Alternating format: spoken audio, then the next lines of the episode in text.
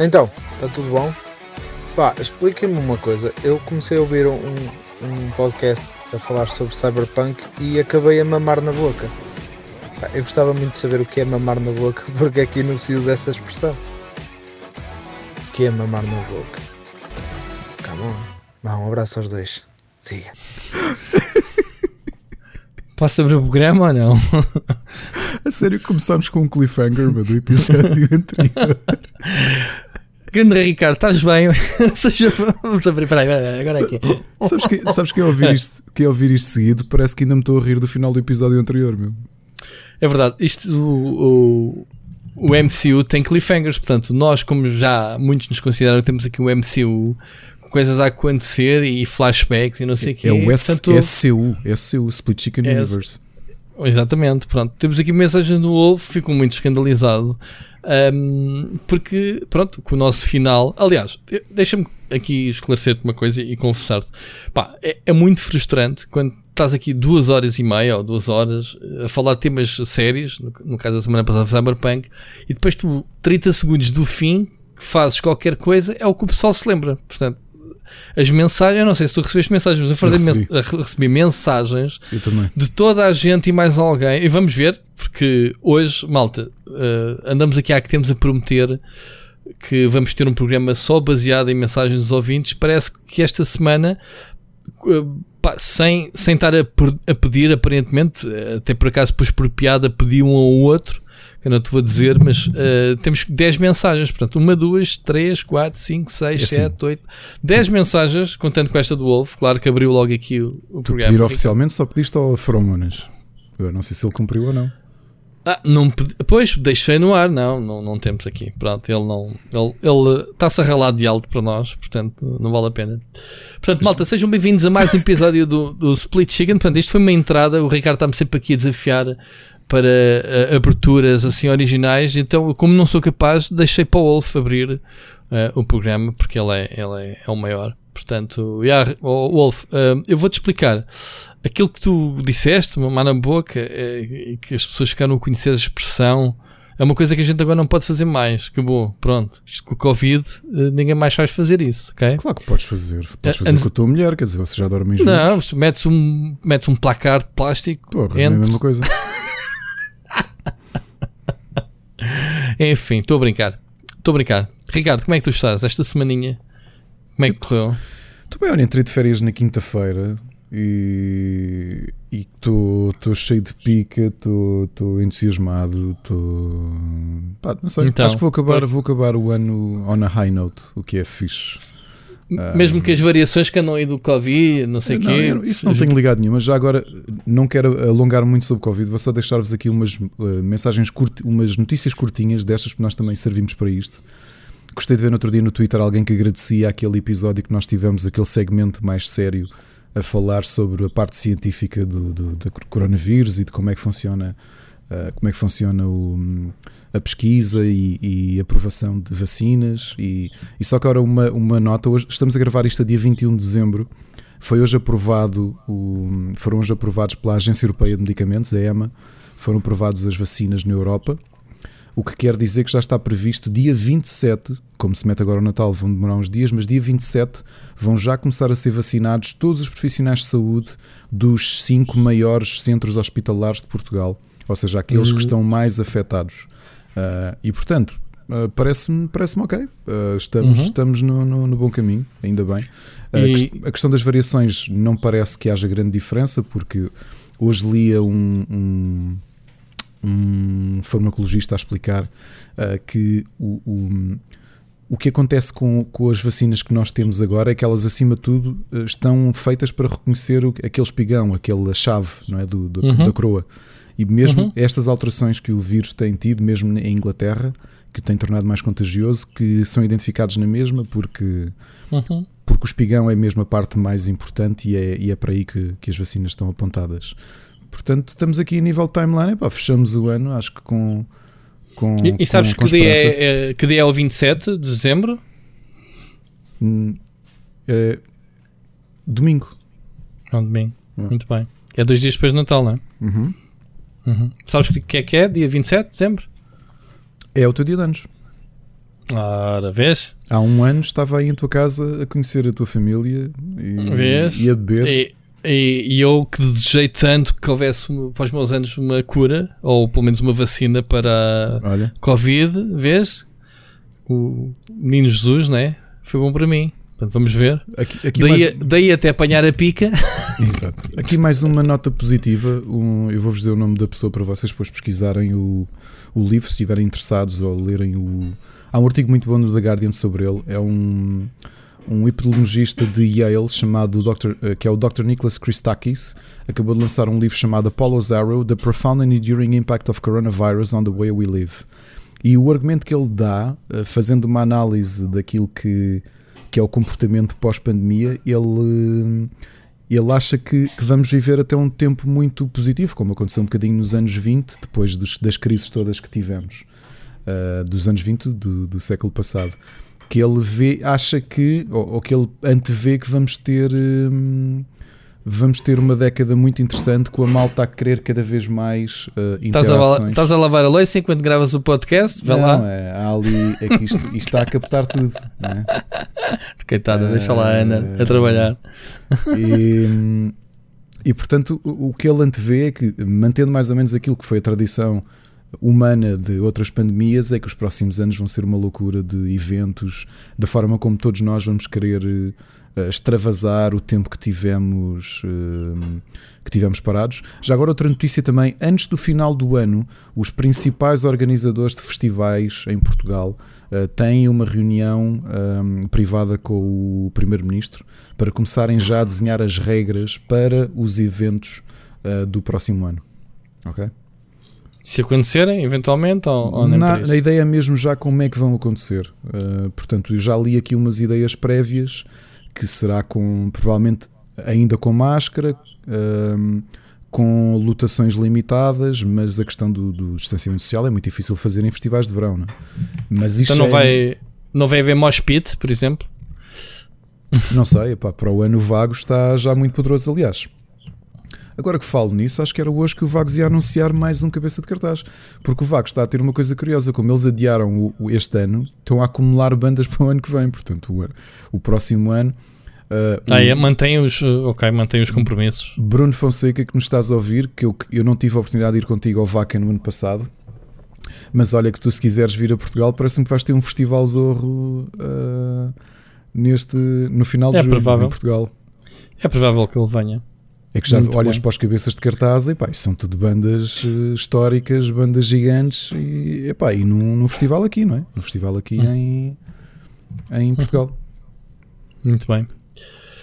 Muito bem. Olha, eh, como eu estava a dizer, nós não temos assim grandes temas para esta semana, mas temos muitas mensagens ouvintes. Eu confesso que, tirando uma ou outra que ouvi, ahm, não sei se há temas, se é só o pessoal, pronto, a reagir, ou como o Wolf, ou qualquer coisa. Portanto, eh, este é um programa, vai ser um bocado atípico e vai ser um bocadinho, vamos ver o que é que vai acontecer, não é? Porque não temos grandes. Aliás, eu não notei temas nenhum. Esta vez até foste tu que anotaste aqui duas ou três coisas. Ahm, vamos dar continuidade. Vamos, se calhar, ouvir já uma, uma primeira mensagem, agora à série, se calhar, de um leitor. Vamos ouvir, de um leitor, de um ouvinte, o André Leitão. Bora lá. Ok. Viva malta do Split Chicken.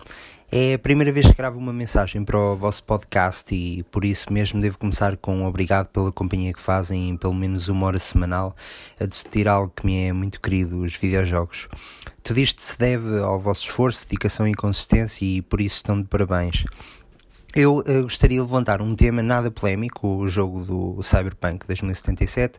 Devo confessar que estou a adorar o jogo, já vou com cerca de 30 horas e tenciono jogar mais duas vezes pelo menos para, para ver como é que são os outros dois caminhos de vida diferentes, eh, assim quando terminar esta minha playthrough. Há três coisas importantes a, a referir aqui. Eh, eu estou a gostar muito do jogo porque, pá, primeiro, eu, eu acho excelente a nível de quests, todas elas, e de escrita também, principalmente de escrita. Uh, e uh, segunda, porque valorizo isso acima dos gráficos, ou seja, não faço questão de jogar este jogo em 4K, a 60 FPS e numa máquina como, como o Rui dizia na, na review dele, construída pela NASA. E por último, porque nenhum dos bugs que tive me impediu de progredir na história. Tive dois crashes até o momento e vários bugs, como já toda a gente sabe, devido ao estado em que o jogo saiu, mas nada que, que me estragasse a experiência. Um, Eu ouvi o vosso último podcast onde dissecaram este lançamento Shade da, da CD Projekt Red, porque apesar de estar a gostar do jogo, não há dúvida nenhuma que foi isso que aconteceu e devo dizer que estou de acordo com praticamente todos os pontos que vocês salientaram, com exceção de um ponto levantado pelo, pelo Ricardo, com o qual não só discordei, como senti necessidade de gravar esta mensagem para expressar um contraponto. O, um, o Ricardo atribuiu no último podcast a culpa desta situação, não só para a CD Projekt como para os fãs que entraram no comboio do hype e que se deixaram enganar dessa forma. Chegou mesmo a afirmar até que a culpa era de ambos e de igual forma, uma espécie de 50-50, e eu percebo a ideia por trás do, do raciocínio. O hype gerado pelos fãs acabou por pagar um jogo a uma empresa que ainda não tinha lançado e o hype está na parte dos fãs, assim como as suas carteiras que pagam, que pagam o jogo. Ainda assim, existe uma série de fatores que me faz dizer que este pensamento é perigoso. A primeira razão e a mais clara para mim é a ideia de que o hype não é importante, como se de repente não fizesse sentido nos sentirmos felizes e ansiosos por um produto que vai sair e que nos enche as medidas. Uh, peço que não considerem extremos, como foi o caso das ameaças que os funcionários da CD Projekt receberam de morte por terem ideado o jogo. Falo apenas naquela que julgo ser a maior parte das pessoas que ficam pá, extremamente empolgadas por um produto novo a sair no mercado sem isso fazer mal a ninguém. E não é, quer dizer, não é essa a parte que nos fez jogadores. Uh, pensem na vossa infância e recordem-se daquele Natal em que nos ofereceram um jogo que queríamos tanto e sonhámos com ele vezes sem conta. Uh, não é essa a emoção, ansiedade e felicidade que contribui para a experiência completa de jogar um jogo. Uh, eu acho que sim, e defendo que esse hype não só deve, como é importante que exista e não deve ser condenado de, de nenhuma forma. Uh, a segunda razão é porque a CD Projekt Red foi muito sacaninha, não foi? Não é por uh, gostar do jogo que vou defender este lamentável lançamento em que uma empresa usa todos os truques sujos para garantir o maior número de pré-vendas na história. Uh, foram eles que anunciaram que estavam a trabalhar no jogo, que anunciaram a data de lançamento e todas as datas seguintes de, de adiamentos e que fizeram uma série especial no YouTube, Night City Wire, onde durante 40 minutos em cada episódio explicavam como este ia ser o maior jogo open world de sempre, com um nível de imersão nunca antes visto. Foi muito mau e é, e é, por isto que a culpa é 100% da CD Projekt.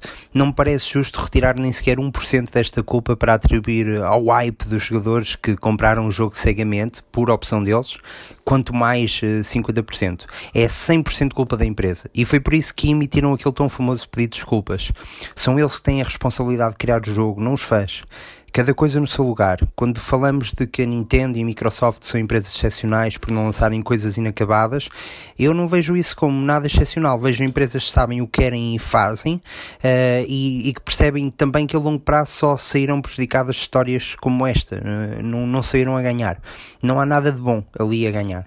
Uh, vejo uma atitude inteligente e óbvia. Agora, não acho que os jogadores tenham ou devam ter alguma responsabilidade. Neste caso, triste, vimos com a, com a CD Projekt e o hype.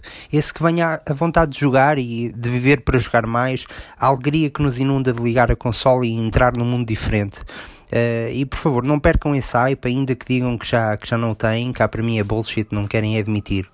Continuem o, o excelente trabalho e boas festas. Gosto muito de vocês, um abraço. André, muito obrigado pela tua mensagem, uh, mesmo muito obrigado. Gosto muito que tenhas, tenhas contactado e enquanto te ouvia, uh, estava aqui a pensar e a refletir sobre as tuas palavras, porque admito que grande parte da minha culpa, ou, ou da forma como eu usualmente atribuo culpa aos jogadores, um, e, e, repara, o fato de atribuir culpa aos jogadores. Nem, nem queria atribuir percentagens. Eu acho que, obviamente, a empresa tem sempre a última palavra e é ela que decide e ela que tem literalmente o faca e o queijo na mão em relação às decisões que, que, que tomam quando lançar um jogo. Um, aliás, nós demos o caso da Nintendo, e tu também falaste disso. O Metroid Prime sai quando sair, mudaram de estúdio e, e, os fãs têm só que esperar. Eu percebo perfeitamente aquilo que tu dizes. Um, admito, uh, tu, tu, falas do, do, do, hype, eu por acaso tenho saudades disso. Uh, eu, eu eu não lembro se já falei nisto aqui, o Rui se calhar vai concordar comigo. É, é um problema de desensibilização que tu tens quando de uhum. repente passas a. estás tantos anos a, a jogar eh, ou seja, grande parte da, do, dar como adquirido as coisas, como nem, nós. Nem é só o dar de adquirido, é que tu já não, nós não temos espaço nem tempo para sentir hype, nem para sentir entusiasmo. É, porque, é, porque é. Eu, por exemplo, eu vou-vos dizer hoje, vou-vos dar um caso de um, um jogo que, que vai ser a minha sugestão da semana, que eu o comprei e não tinha ouvido falar sobre ele. O que é uma coisa eh, relativamente incomum, porque a maior parte das vezes que nós recebemos jogos, eles fazem parte do nosso trabalho, não é? E, e, e, admito que esse é o revés de fazer isto, é que me, que me tornou altamente cínico nos últimos anos. Eu lembro-me quando comecei a escrever uh, regularmente uh, sobre videojogos, uh, ainda na altura como redator, que sentia entusiasmo e dizia ao meu editor na altura, ao Miguel Nogueira: Pá, Miguel, vai ser este jogo, estou mesmo ansioso para o jogar. E é engraçado como, como eu tenho saudades desse tempo, mas isso uh, é uma corrupção, uma corrupção interna que existe do, dos teus sentimentos uh, por estares tão sobreexposto. Eu no outro dia dizia isso, estava, estava, já não lembro com quem, que eu estava a conversar ao telefone e falava precisamente sobre o cyberpunk e dizia-lhe que reconheço essa dessensibilização que eu tenho em relação ao mercado dos videojogos, porque nós, nós não temos. Uh, André, repara numa coisa. Acho que um consumidor um jogador apaixonado, como novamente, apesar de eu estar relativamente sensibilizado, não deixo de ser menos apaixonado pelos videojogos. Eh, por alguma razão, continuo a jogar muitos, muitos jogos por semana e a escrever sobre muitos jogos por semana, porque essa paixão existe. Agora faço só aqui uma diferença: é que um, quando tu pensas naquilo que é um, as teorias psicológicas de flow, em que tu uh, és exposto a um, a um estímulo e tu precisas estar afastado desse estímulo para voltar a ter a necessidade de sentir esse estímulo. O Rui vai concordar comigo porque ele faz isto há muito mais anos do que eu. Eu já faço isto há 8 anos e qualquer coisa, ok? O Rui faz há 20, ou lá o que é. 22. 22 e, e vai concordar comigo que é, nós não chegamos a ter flow. Ou seja, nós não sentimos a, o, o, down, o downsize que é. Aquela cena de ir trabalhar e, e estar ansioso por chegar a casa e voltar a jogar, não é? Parece estar sempre em contato. Não existe porquê? Porque tu largas o Cyberpunk e tens o próximo jogo para pegar, largas o Ghost yeah. of Tsushima e já tens um jogo à espera. Tu nunca uhum. tens um momento para sentir falta.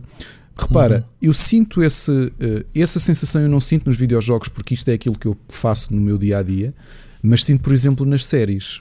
As séries criam-me um vazio que eu tenho saudades de não ter com os videojogos. Que eu, que eu yeah. sinto saudades de ter nos videojogos, aliás, e que já não tenho há muito tempo. Ou seja, portanto, uh, reconhece e aceita uh, o meu ponto de vista com o cinismo próprio de alguém que já não tem espaço emocional, nem sequer temporal, para conseguir ter falta de videojogos. Deixa-me só aqui também, já agora, eh, obviamente, agradecer ao André Leitão, mensagem muito completa e, e, uma, e é isto que se pretende nas intervenções dos leitores que é o que tem acontecido semana após semana e cada vez mais pessoas novas. E agradeço imenso a tua primeira mensagem, ser logo assim uma, mensagem tão poderosa e tão bem estruturada como a, como a que tu lançaste. Deixa-me só aqui hum, tentar uh, desconstruir um bocadinho do que tu dizes, que é a culpa nunca foi dos jogadores. Eu acho que eu, pelo menos, não me lembro de ter falado que a culpa é dos jogadores. A única coisa que é culpa dos jogadores é na indústria em geral, que é alimentar-se este negócio das pré-orders. Exatamente. Okay?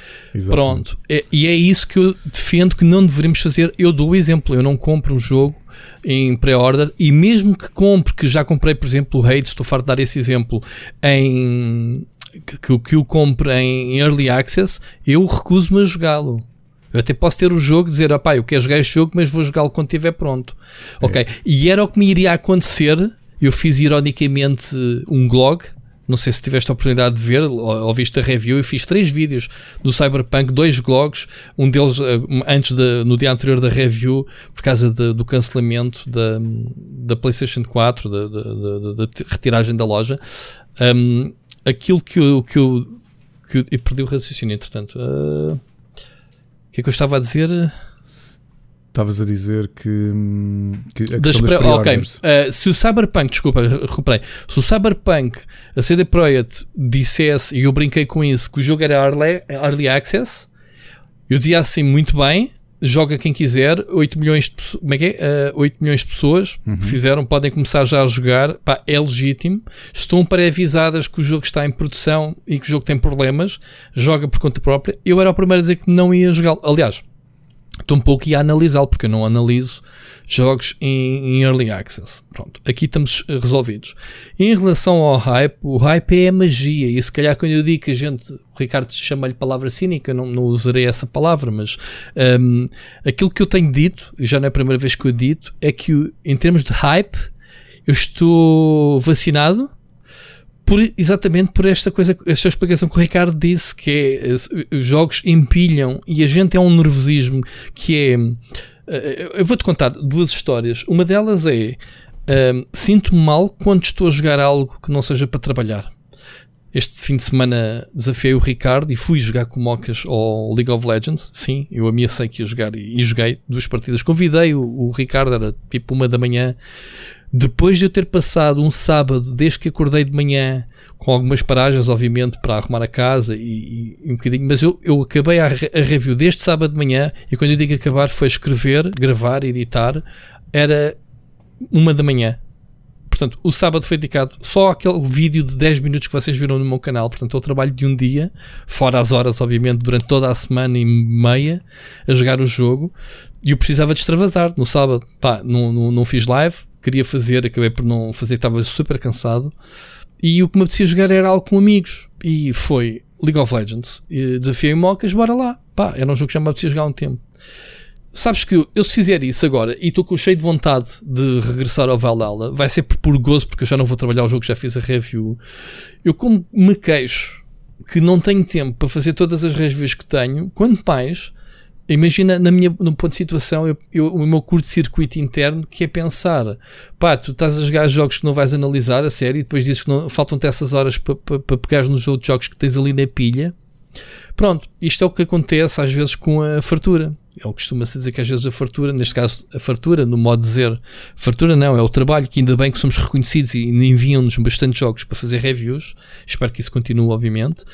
Um, aqui a questão é essa: é tu não tens tempo de. Uh, apesar de, de, eu gastar muitas dezenas de horas nos jogos, pá, este, este mês então em, gastei em dois ou três open worlds, pá, não te vou dizer que tenho 50, 60 horas de Valhalla, gastei, Ricardo, não sei se já tu, tu é que me emprestaste uhum. o jogo, o, o, Phoenix Rising, deves ter lá um save, deves ter 20 e tal horas 30, ok? Uh, Cyberpunk também deve ter 30 e tal horas para o jogo. E é nisto, os jogos ultimamente é isto: 20, 30, 40, 50 acumulados. Agora imagine essa maratona com outros jogos que ainda tenho aqui, não é? Um, tenho aqui outros jogos. Vamos falar depois nas sugestões. A cena do hype é a coisa mais bonita que podemos ter, é isso que nos move, é o interesse nos jogos.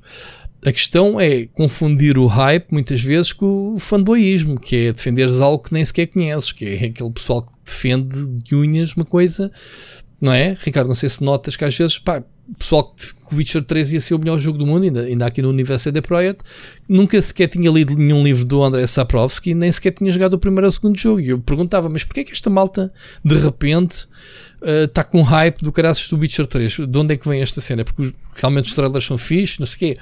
Agora, é compreensível que depois do sucesso do Witcher 3, que o Cyberpunk tenha gerado este hype todo. E a CD Projekt merece. Sinceramente, acho que até agora pelo menos merecia até o lançamento de Cyberpunk, uh, falando assim de forma mais seca. Todos os estúdios têm, uh, como se costumava dizer, a Megascore, a Megascore do Jorge Vieira e do, do Ação Calvinho, tinha uma expressão muito engraçada que era no melhor pano cai a nódoa. E não há nenhum estúdio que não tenha metido o pé na poça. Havia aqueles estúdios que a gente dizia que nunca fizeram jogos maus, que infelizmente a BioWare e a Blizzard gozaram desse estatuto durante muitos anos, deixaram de ter esse estatuto e a CD Projekt neste momento não é que tenha feito um jogo mal, bem pelo contrário, bem pelo contrário. Cyberpunk é um jogão quando estiver pronto.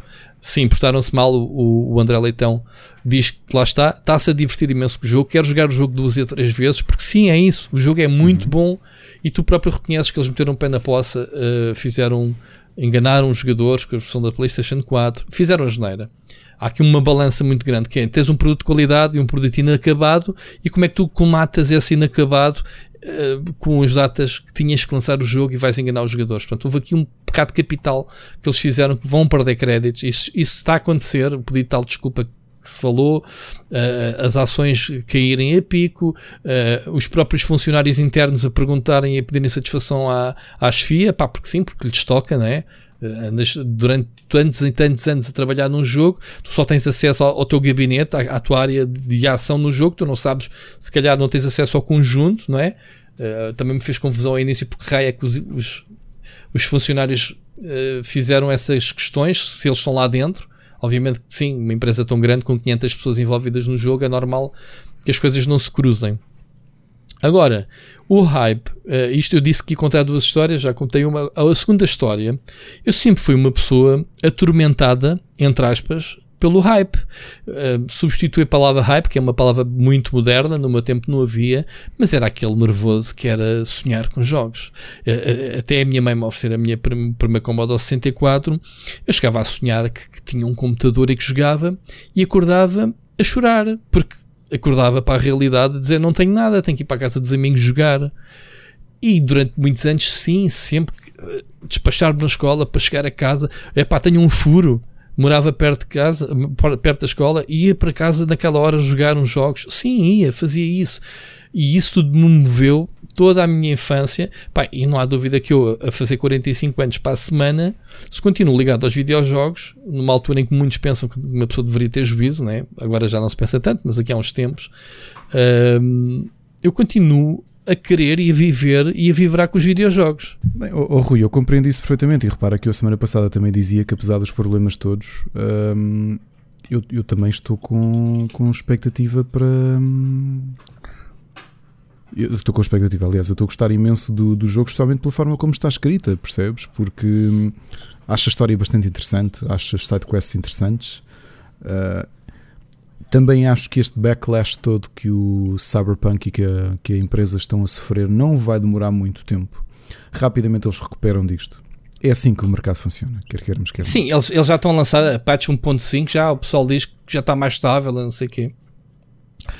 Agora... Portanto, não há, não há muito receio em relação a isto. Sim, é, é, daqui, daqui a dois anos vamos falar sobre isto e eles vão anunciar o próximo jogo, ou daqui a três anos, e as pessoas vão estar ansiosas na mesma. Porque as coisas são assim. Esquece, esquece rápido, o mercado esquece rápido. Uhum. Um, já tivemos casos piores em que, aliás, semana passada falámos nisso. BioWare com, com o Andromeda, que eu acho que tu até gostaste mais ou menos. Eu, eu não gostei nada do Sim. jogo. E, e, assim que anunciou o trailer, aquele teaserzinho do próximo Mass Effect, as pessoas já esqueceram tudo. Já esqueceram. Yeah, Mass Effect. Yeah, é mesmo, foi mesmo isso. Mas pronto, isto, isto, só por causa do hype, dizer que epá, não percam o hype dos jogos. Uh, o que as pessoas precisam de saber de fazer, e, e este Cyberpunk uh, deu essas lições, é aprenderem-se a controlar nesse hype. Não é nada feio vir-se para as redes sociais, eh, expressar o entusiasmo, os trailers, as informações. Uh, há comunidades para essas coisas todas relacionadas a, a cada jogo, ok? E isso é bem bonito, é as pessoas juntarem-se de volta de um tema de um jogo e partilharem ideias. Nada contra. Outra coisa é, epá, esperem, esperem. Depois também me causou alguma confusão certas pessoas que hum, acusaram os jornalistas. Ah, eh, eu vou dar a refund porque eu não recebi jogos à borda. Ou seja, já não há aquela tolerância, já não há aquele respeito eh, por nós, agora já falo por mim. Nunca, a, mim a mim não diretamente, nunca ninguém me disse nada. Mas mandar-se para o ar que os reviewers, os jornalistas e, e, o pessoal que recebe jogos de antecipação, porque agora também já temos os influencers, os youtubers, os streamers a receberem essas coisas todas, portanto já existe um grande espectro. Existe uma certa. Uma certa. Como é que é dizer?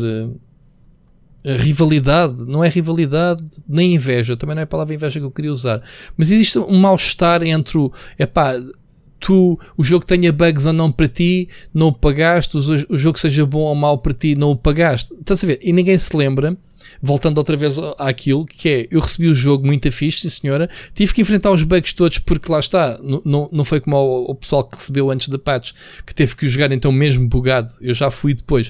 Uh, ninguém me pagou para estar horas e horas a configurar o jogo e tentar arranjar soluções para manter o jogo estável para poder fazer review. Um, por, por acaso e, e, obviamente com toda a minha expectativa gostei do jogo, bastante do jogo um, e joguei as horas que joguei, pá, depois ninguém me paga para estar um sábado em que eu podia estar a fazer mil e uma coisas ou jogar outro jogo, Next One, e estar a escrever e a editar um vídeo para publicar à noite, ou neste caso até foi no dia seguinte, no domingo, um, e ouvir estes comentários no geral, nunca para mim, que é o pessoal que recebe jogos à borla, que agora está na moda dizer-se isso. Não é, Ricardo? Não sei se notas essa, essa, essa questão. Um, Acontece-me bastante, lá está, uma pessoa está sujeita às redes sociais e ouvir um bocadinho de tudo a acontecer. É, eu percebo esse argumento, mas eu acho que, como sempre, se senti sensível a isso. Sempre tentei pôr-me na perspectiva de. Nunca, não me vais ver uh, fazer uma análise que muita gente faz, que ah, este jogo vale X uh, para X horas é mau. Mas muitas vezes olhar para o jogo e pensar: epá, se vocês vão comprar isto, não sei, espero. Eu falo muitas vezes, epá, se calhar é daqueles jogos bons para esperarem por uma promoção. Quantas vezes eu falo nisto? Porque tento tento colocar-me na, na, postura de quem, de quem vai comprar o jogo. Exato, porque, exatamente, sim. e foi isso que eu deixei claro no final do Cyberpunk, que é, malta, se vale a pena jogar o Cyberpunk, vale, não agora, esperem, que o jogo esteja pronto. Pronto. Isto para arrumar, para arrumar este assunto do, do Cyberpunk. Mais uma vez, André, epá, espero que esta não seja a, a única a mensagem. Espero que haja outros temas que, que, que te, obviamente, que te, que te dei a vontade de, de responderes e de, ou mesmo que queiras lançar, porque as vossas mensagens não têm que ser reacts às coisas que a gente diz ou contrapontos. Uh, vocês podem simplesmente lançar temas. A gente já tem feito bastantes coisas, muitos temas lançados por vocês, ok? Aliás, este voltamos agora ao Cyberpunk por causa do teu, da tua própria mensagem.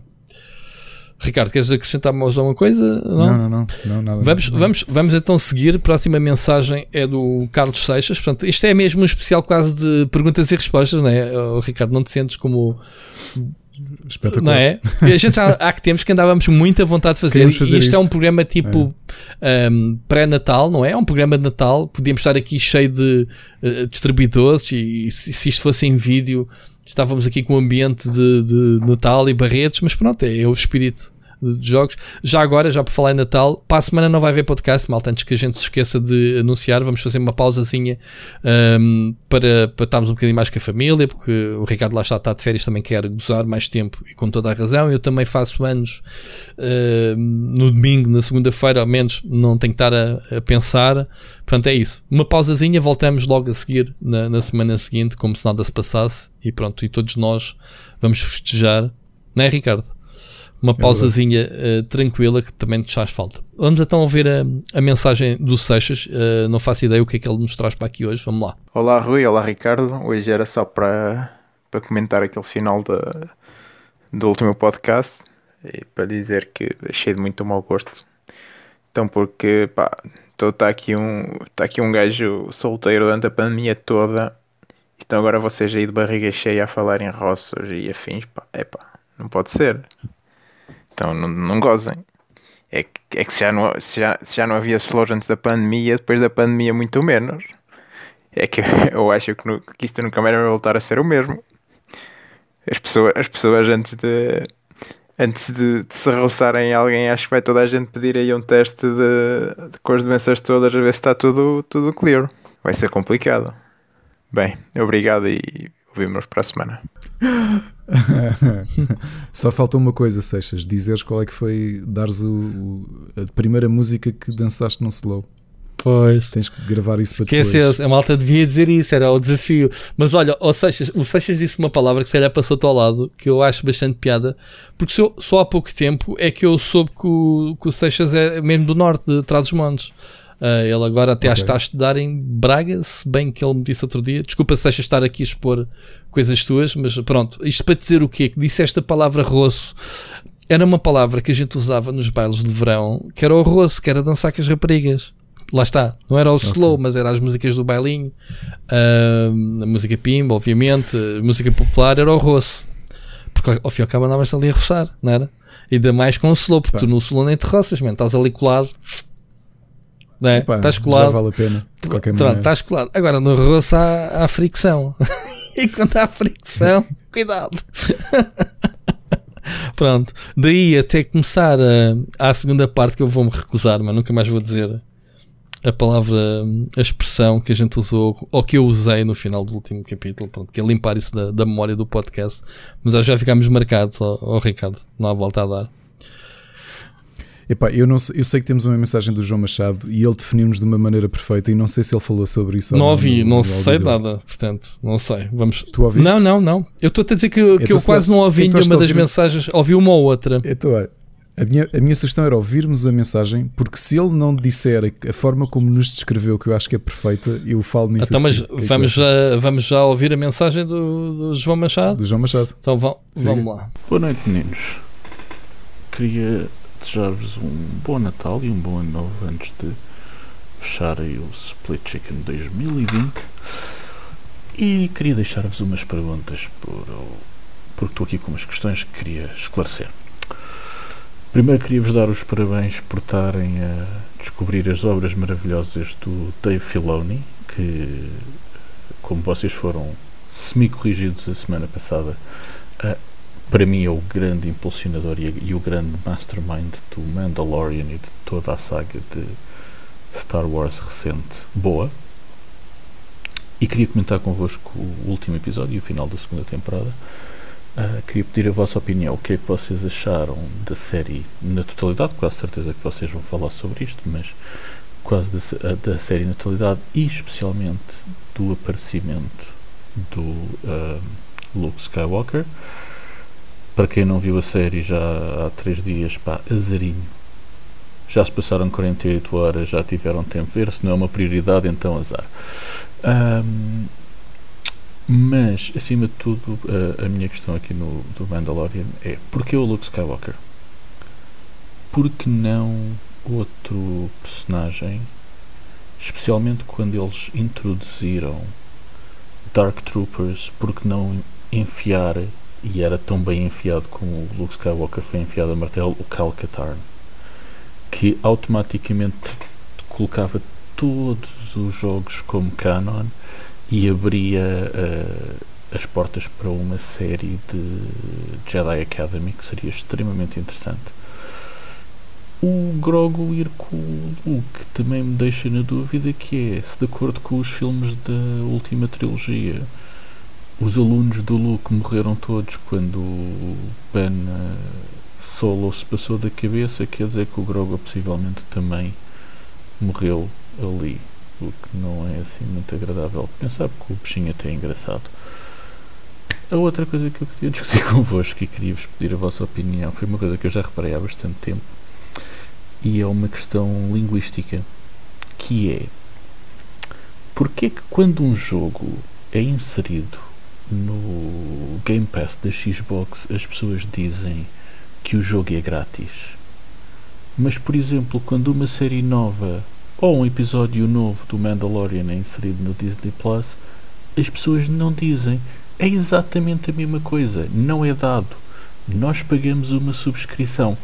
Portanto, porquê que nós temos esta mentalidade dos jogos que, ao pagar, estamos a dizer que é grátis? Não consigo perceber isto. Portanto, amiguinhos, um abraço, beijinhos e até para o ano. Olha, vamos abraçar o spoiler. Eu não gosto muito de fazer isto e tive esta conversa com um amigo, o Rogério Ribeiro, do Fórum Fantástico, anteontem. Hum. Esperei que ele visse o episódio para discutir, porque eu tinha dúvidas semelhantes. Uh, Como é que vocês sabem que eu já vi o episódio, caraças? Não chegamos às recomendações. Hã, João Machado? Foste. Já fui, não? Foste. Não, eu vi, achas? Fogo, eu vi, vi, vi tudo. Por acaso isto devia levar um, um aviso de spoiler alert antes, mas pronto. Pessoal, o que é que eu acho em relação a isto? Eu discuti exatamente isso, porque nós no filme 7 sabemos que todos os alunos do Luke morreram. E realmente era engraçado podermos ter aqui de volta a ideia de Jedi Academy, e se calhar eles vão fazer isso. A minha aposta é simples.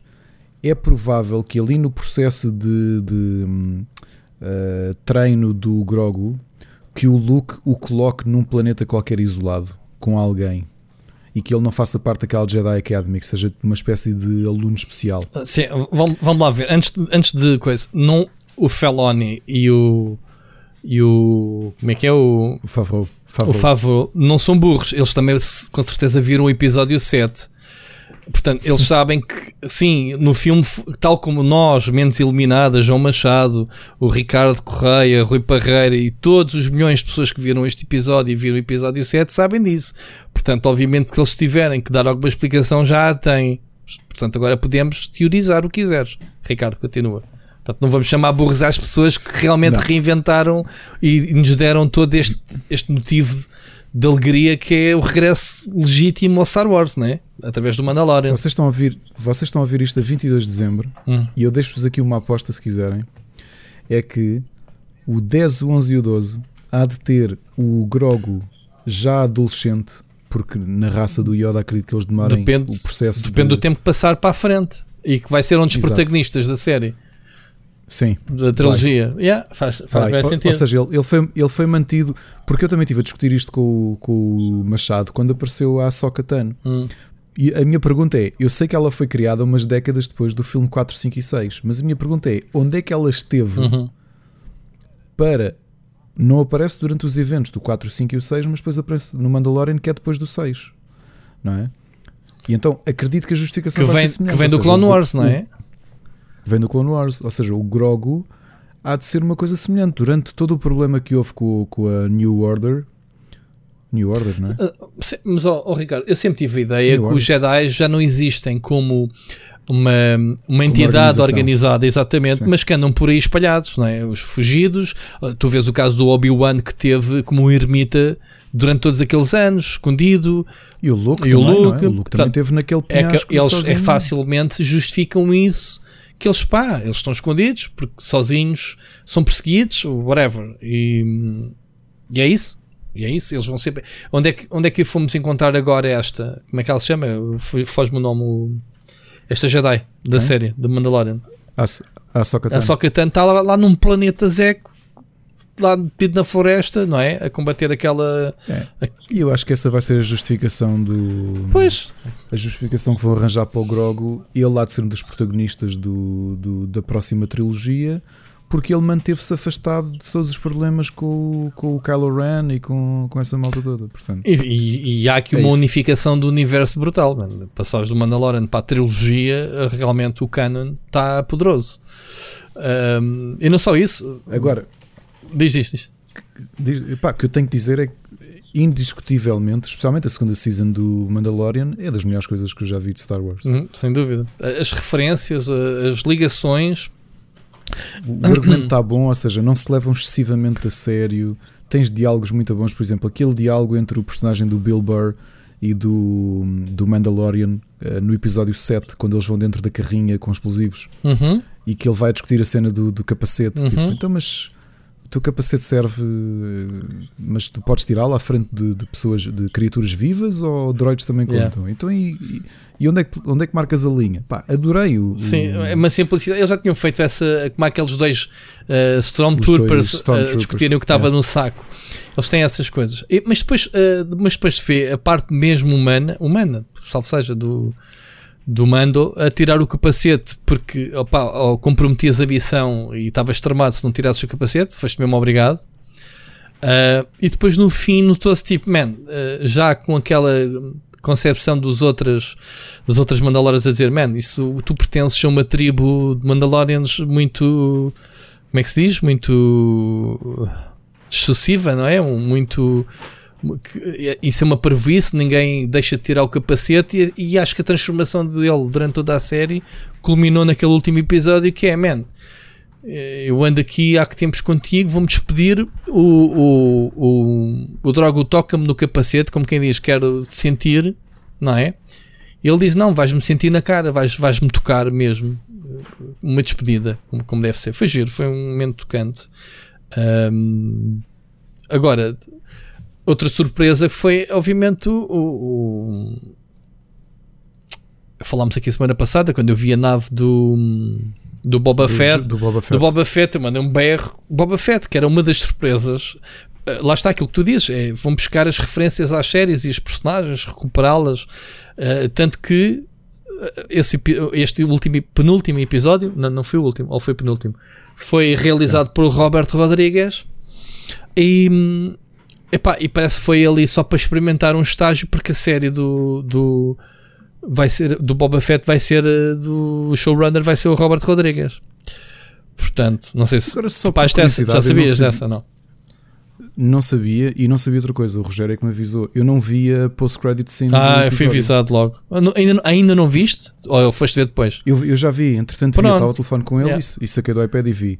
Mas a minha dúvida é: The Book of Boba Fett não é o nome da série nova? É, é, Ou já foi é hoje. Esse é? era um de, ficou no ar, então pronto. já foi hoje revelado pela Disney que foi, é um spin-off. Sim. É spin-off, então não tem nada a ver com Mandalorian, vai ser uma série à parte. E agora, a terceira season é a recuperação de Mandalore para, para a Bo-Katan. Pá, eh, tu, tu agora eh, podes fazer o que quiseres da série, porque é assim, a partir do momento em que ele em que ele já eh, já está se fosse um videojogo já tem a, a- a armadura completa já tem a lança o jetpack portanto foi a jornada dele basicamente à, à, à sucata à, Foi, não é? foi arranjar, arranjar o, fato, gear. o gear. Agora já está no level cap, portanto agora tudo pode acontecer, man. Agora é o, é o endgame. Sei lá o que é que vai acontecer dali. Podem continuar a cruzar-se com cenas Star Wars e preparar para, para, para a próxima trilogia. Eu acho que fazia sentido. Olhem, o- E dar, e dar uma, teorias uma humanização mais ao mando. Agora vermos mais, obviamente, o ator, ahm, o Pedro Pascal, Pascal. Que, que, pá, que é muito fixe o gajo, e, e que ele se assuma, pronto, não seja só uma lata. Uma, uma lata é aquilo que eu espero na, na próxima season. Olhem, uma, uma, um dos- uma das teorias que eu dei ao Rogério quando falámos da possibilidade onde é que esteve o Grogo, é, para mim é possível que ali, quando se calhar o Grogo chegar à infância, que o, o Luke eh, o devolva à guarda do Mandalorian para o proteger. Ou seja, que ele tenha mais ou menos os conhecimentos base do, da força e que se calhar ele vá treinar eh, por si mesmo. Mas daqui a quantos anos? Tu, tens que ver uh, uh, Epá, o sei. tempo de envelhecimento, porque tu é foi perigoso meteres o Luke, o João Machado tem toda a razão, porque estás ali a esfuraçar uh, cânones pré-definidos. Ou seja, tu, tu conheces o Luke desde que nasceu até que morreu de velho, ok? E, e- e estás Uhum. a- ali no meio criares estes eventos muito importantes. Ok, esta Claro. cena do Rock é muito importante que vai levantar a pergunta então, yeah, onde é que ele anda? Morreu, não morreu, não sei o quê. Um, gostei já agora, uma à parte, do Mark Hamill a vir para as redes sociais fazer manguitos para toda a gente. Tipo, tomem cabrões dos spoilers. Um ano, um ano, zero, zero spoilers, zero. eh, eh, o meu envolvimento, zero cá para fora, ninguém soube nada. Tomem, tomem. Pensar, este gajo é mesmo um velho resina, man. Um gajo que ainda a vida toda que ficou à sombra do, do Han Solo e do, do, do Harrison Ford, man, velho, ainda vem para aqui dizer toma, toma. Um gajo mais desprezado de toda a série. Ahm, enfim, Olha, eu, eu digo-te, aquele momento em que tu começas a ver nas câmaras aquela figura encapuçada, eu pensei, "Epá, houve, houve, não sei se tu reparaste, eu reparei nisso. ahm, ao início, dão-te um, no previously, na- no resumo, mostram-te ela. Ah, a Jedi, como é que ela, mais uma vez, como é que ela se chama? a Sokatan. aparece, ou seja, dá-te a entender que ela vai entrar no episódio. Normalmente é quando eles fazem isso. Foi para te dar o despiste de quem é que chegou. Exato. Não é? Exato, exato. Não ter esse exato. despiste. Portanto, logo aí, eu vou-te ser sincero que a minha e- primeira e Foi reação. uma sequência badass. Foi uma sequência badass. Então não foi, foi, foi muito boa. Ele a destruir os. Yeah. os- tu pensares, e os Dark Troopers Yeah, todos. todos Chega lá ele- Fogo. Aquilo é como num jogo, Yeah. não é? Vais jogar um. MMO, tu estás low level e de repente tens um personagem max level, max gear a limpar A primeira coisa que me veio à cabeça foi que era o Obi-Wan. Ou seja, ah, eu sei que é, é tudo. Já estúpido. estava morto. Pois claro, eu depois que uma ficha logo de seguida, assim, não, não pode ser o Obi-Wan porque passa-se depois de Endor ele está morto. O meu pensamento estava na, na série do Obi-Wan, no spin-off, havia ali cruzamentos. Estás a perceber? Ahm, foi só uma ideia que eu, é estúpido estar a dizer isto, porque obviamente que não dá eh, em termos de, de timeline. Mas lembrei-me por causa da série do, do Obi-Wan. E agora a Disney anunciou tanta coisa de Star Wars que um gajo agora tem que fazer contas à vida se as séries vão viver isoladas, que não faz sentido ou se a dados momentos se vão cruzar personagens e, e arcos narrativos comuns. Sei lá, isto vai ser o, o Arrowverse, provavelmente Star Wars, não é? Sim, sim, sim, de certeza. Não é? Olha, e gostaste do Boba Fett? Nunca percebemos se o gajo. Ele é honrado, notou-se, porque ele estava despachado, tinha armadura e ia-se embora. Ah, aliás, o mando estava a dizer: Podes ir, obrigado. E, o, Epá, e ele e ficou repara, lá o com ele. E ele, ele limpar o Bib Fortuna, eu fiz sempre naquele momento. Oh, f- é mesmo para marcar um statement, ok, ali. Ahm, agora, o que é que achas que vai ser? Vai ser um anti-herói? Vai ser tipo. Ele é, um, ele é um vilão, é um anti-herói, sempre foi. Um vilão, vá, digamos assim. Ele é o vilão, não era o braço direito do. do... Não era um braço direito de Darth Vader, mas era um. Não, não, do. Do, Do- do Jabba. Do, Do- Jabba, sim, do Jabba, não é? Ele. Sim, era um caçador. Era um caçador. Quem lhe pagasse, o gajo ia. Ele, ele, ele aprisionou, foi ele que aprisionou o Han Solo e meteu na, na, na Exato, placa, exato. não foi? Pronto. Agora, eh, que é, este, este é o ator da, da Guerra dos Clones. É, é os, os clones, como é que é? O, do filme, da trilogia é ele. O filho do, O filho do Django. do Django. É. É. Por isso é que elas dizem, já ouvi esta voz montes de vezes. Pronto, é, mas eu estou a dizer, é o, mesmo, é o mesmo ator. Depois eu não fui confirmar isso, porque até porque o primeiro, Eu não sei se é o o primeiro ator que nunca vimos eh, de- de- da primeira trilogia já morreu. Já era um senhor de bigode. Pronto, porque não interessa, nunca vimos, nunca o vimos fora da armadura. Mas quando ele depois, na segunda trilogia, aparece e se conta melhor a história dele, não é? Do, do- de quando ele era puto e não sei o quê. um, e se vê ele, é, é este, é este, já é este ator, mais novo, obviamente, com menos de 20 anos, ou uma coisa assim. Estás a pesquisar. Estou a confirmar. Estás estou- eu estou acho que é o confirmar. mesmo ator, portanto, não foi uma personagem, ou seja, não foi um ator que, que criaram para esta personagem, eu acho que é mesmo ele. Esqueci-me por acaso de, de investigar isso, se é o mesmo, mas quase certeza que é.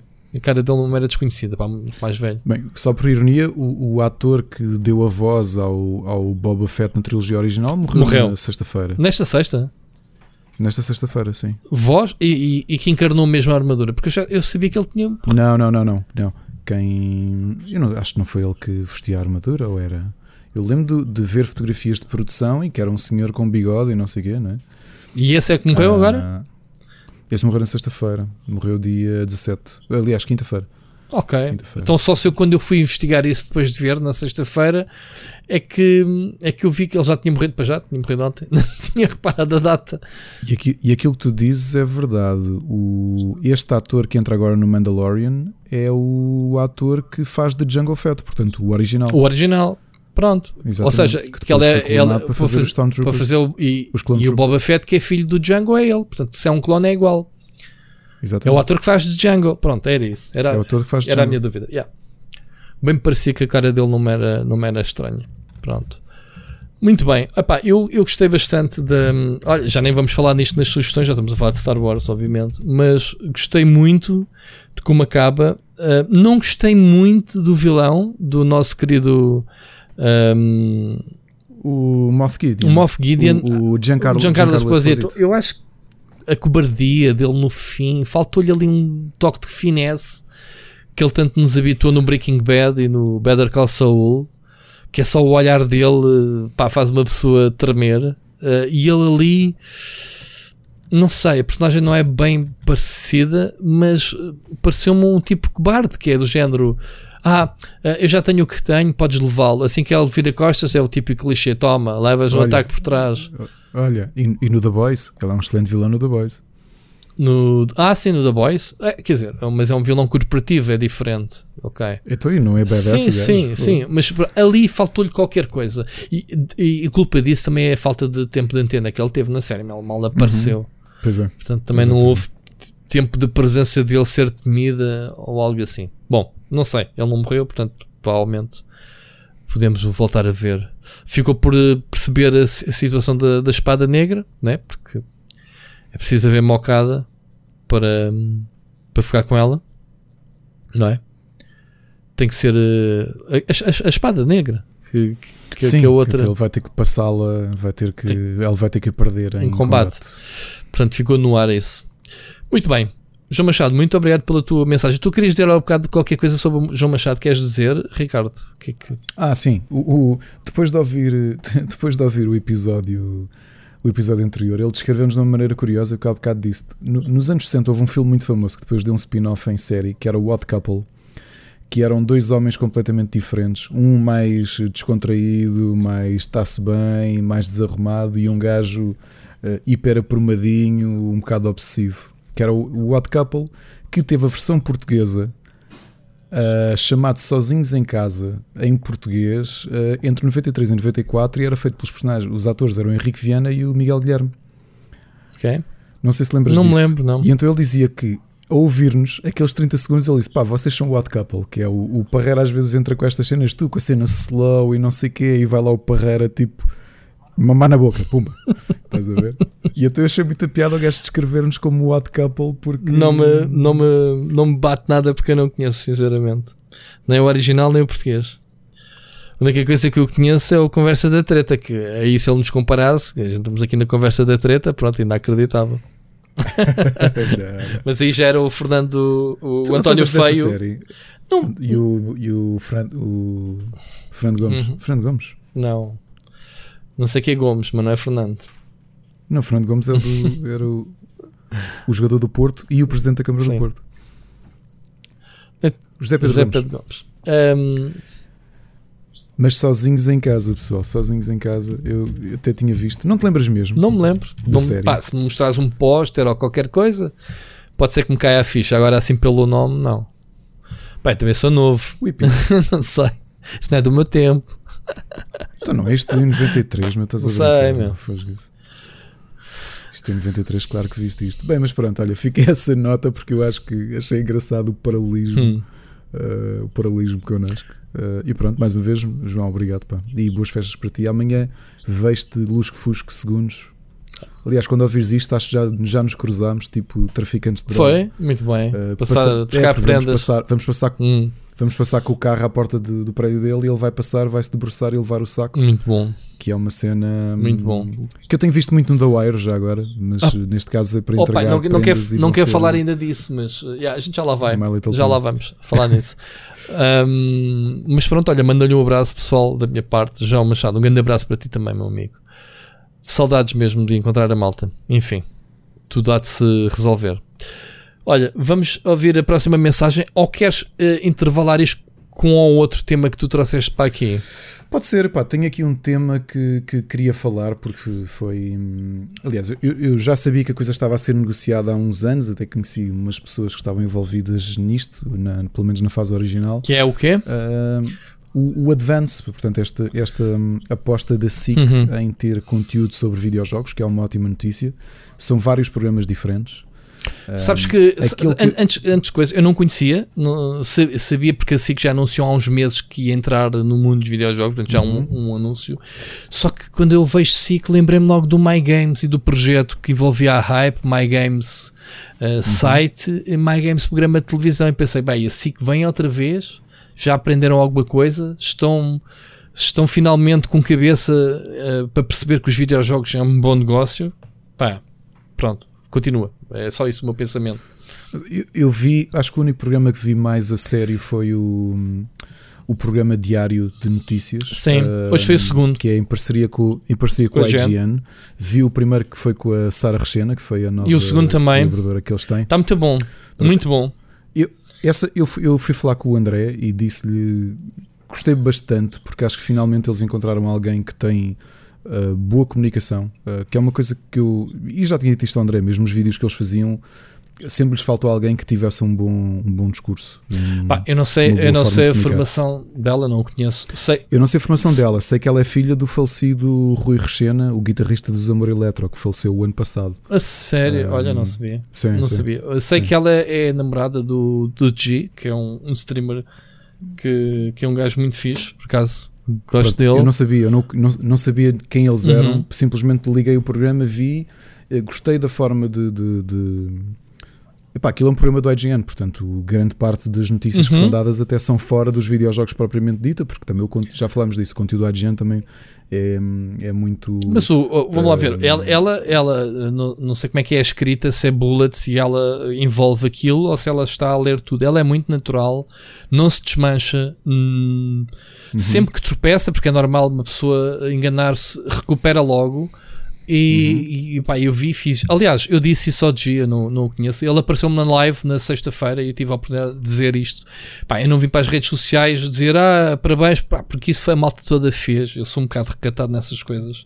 Sou um bocado parvo, eu Sim. deveria de promover e ajudar a promover essas coisas. Mas pronto, hum, fica aqui no podcast. Por acaso, a é, foi, foi, foi, um, foi um ponto positivo. Acho que foi um bom programa e daí disse André, porque eles estão de parabéns, porque acho que é um, é um bom segmento, bem comunicado, bem apresentado. Uhum.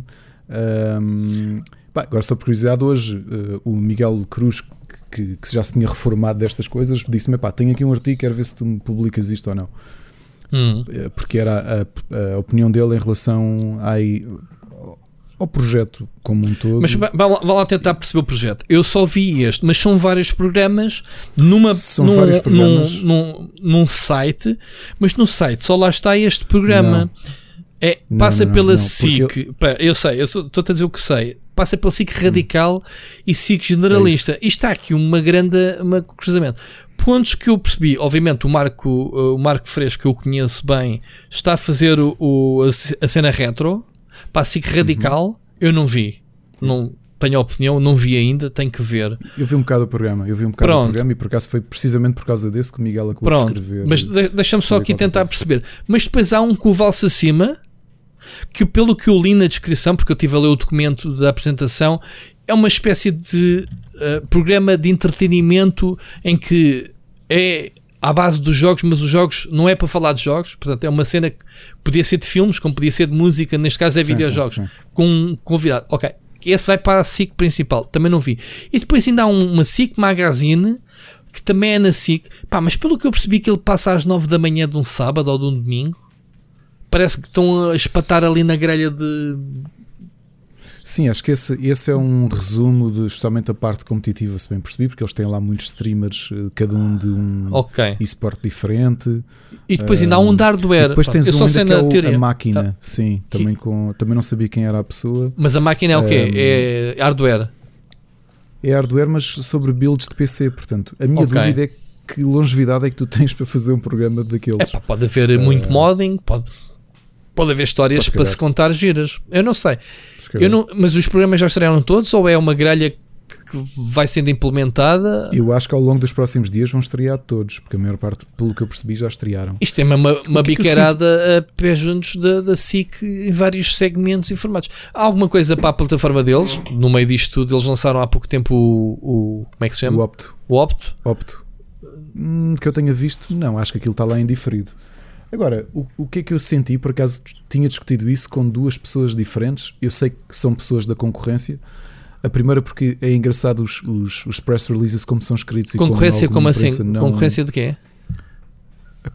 Já, pera, já vais perceber. Ah, sim. Já agora, Eh, desculpa, desculpa, alguma- desculpa. Já agora, deixa-me dizer que os programas, não sei se todos, ou pelo menos aqueles que eu sei, são pro- produzidos pela Sigma, ok, que eu conheço malta. Sigma, que trabalhou nos projetos do My Games para a SIC, também na altura. Estás a ver? Ok. Uhum. É engraçado deles voltarem todos. Obviamente que eu não sei quem é a titularidade, quem é que, quem é que veio.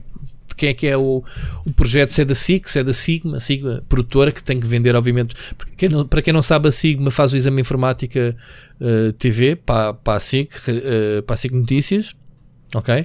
Programa muito fixe, o programa de, de hardware, de, de, de- gadgets, etc.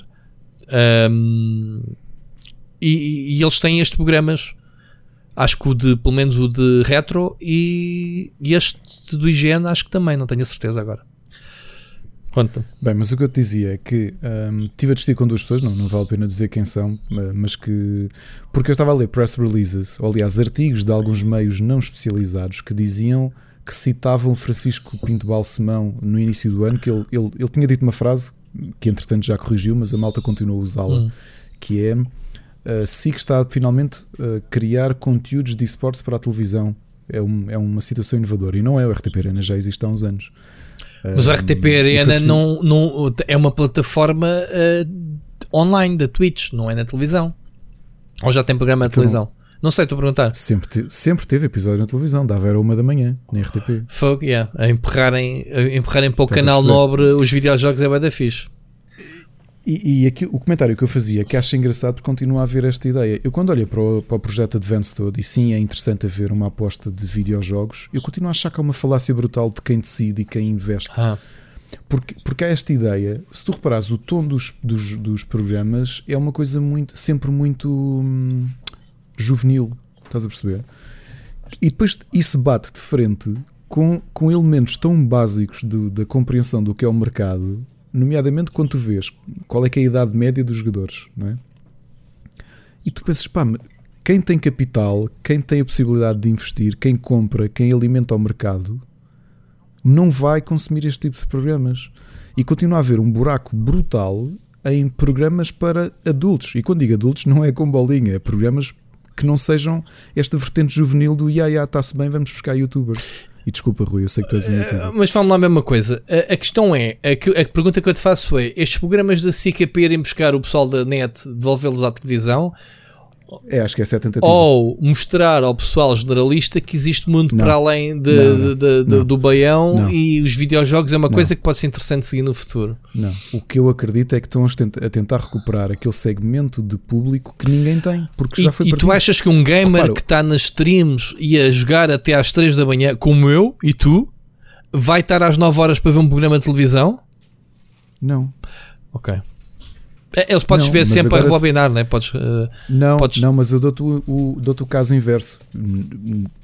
Não sei se já abertamente falei nisto aqui, mas há uns anos estive eh, com, com, com o Paulo Prazeres da Biodrides, estivemos a, a negociar e tivemos um projeto a ser discutido na RTP2 eh, sobre videojogos, mas com uma vertente mais adulta, ou seja, mais, mais do ponto de vista de produção, de mercado, eh, para falar para malta com 30, 40 anos que joga, que consome, que se calhar está a passar esta paixão aos filhos.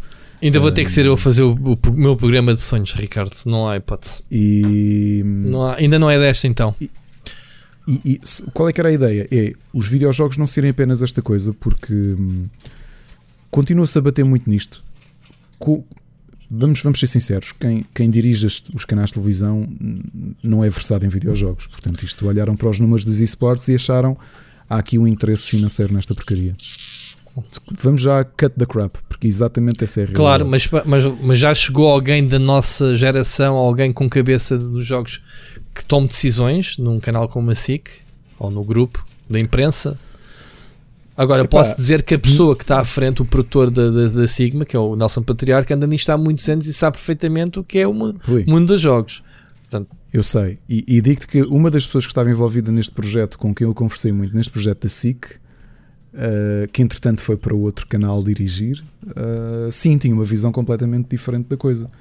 Porque eu acho que é- tu olhas para este conjunto todo, isto agora fazendo a ponte com este artigo que eu disse que o Miguel Cruz lançou e que tem criado aí algum burburinho, a malta está a bater um bocado no Miguel, alguns concordam, outros Não li discordam. o artigo ainda, mas tenho que ler. Porque o Miguel, o Miguel, o Miguel diz que sente que isto tudo é muito pimba e que, que o que se faz cá em Portugal é sempre muito pimba. Ou seja, tu cedes à ideia de queres falar sobre gaming e tu nunca dás a oportunidade, mesmo em canais generalistas, de, de falar. Ele, ele, ele faz a ponte com o Templo dos Jogos e um bocadinho mais atrás com o Paulo Dimas, que era ter malta na televisão a falar, mas com algo. Fogo. Oh, Ricardo, eu, sou- ah, epá, 90% dessas Quê? pessoas que andam hoje à frente disto não sabem o que é que é o Paulo Dimas, nem quer o ponto por ponto. Não me venham com tretas. Ou seja, podem saber, não experienciaram como eu no momento. Se calhar nem tu, Ricardo, hum, diz-me tu. Vias o ponto por ponto e vias o Paulo Dimas a trazer as novidades de jogos. Não, não, Pronto, não, eu sou do não, tempo não, em que via, que era a não. única coisa que havia. Pá, posso dizer que acho que era à sexta-feira às 5 da tarde no, no ponto por ponto. Lá está, com, com, com o Durão, Com o com o Raul, Raul Durão. Epá, Epá, e, Houve, via- e já e na altura gozávamos com o Paulo Dimas, porque ele tinha uns tiques.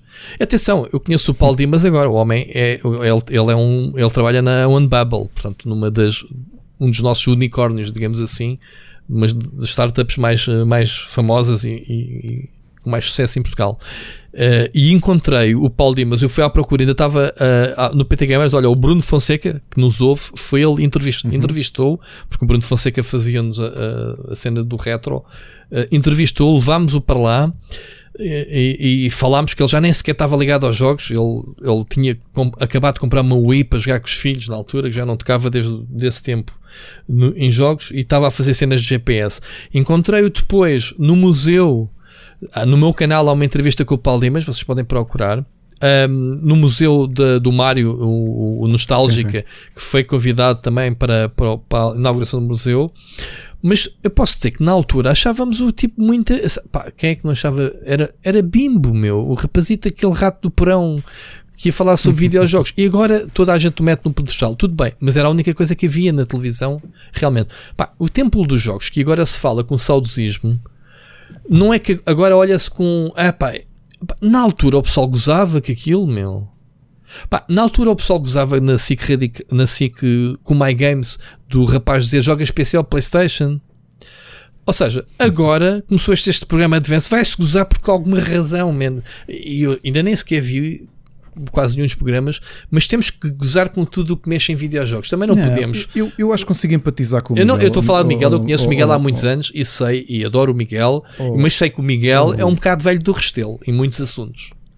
Oh, Miguel, Fala- eu, falando- Rui, eu percebo isso, eu percebo isso, eu dou-te um, eu dou-te uma visão diferente, que é aquilo que eu continuo a, E sabes que eu, eu constantemente falo sobre isto. Para mim, os videojogos. Ah, atenção, desculpa, coisa- o produtor do Templo dos Jogos foi meu chefe na Goody, o Catarino. Sei, atenção, foi o Nuno Pronto, Catarino, Atenção, eu exatamente. tenho legitimidade para dizer estas coisas porque sei delas e sei a dificuldade que era fazer as coisas na altura. Atenção.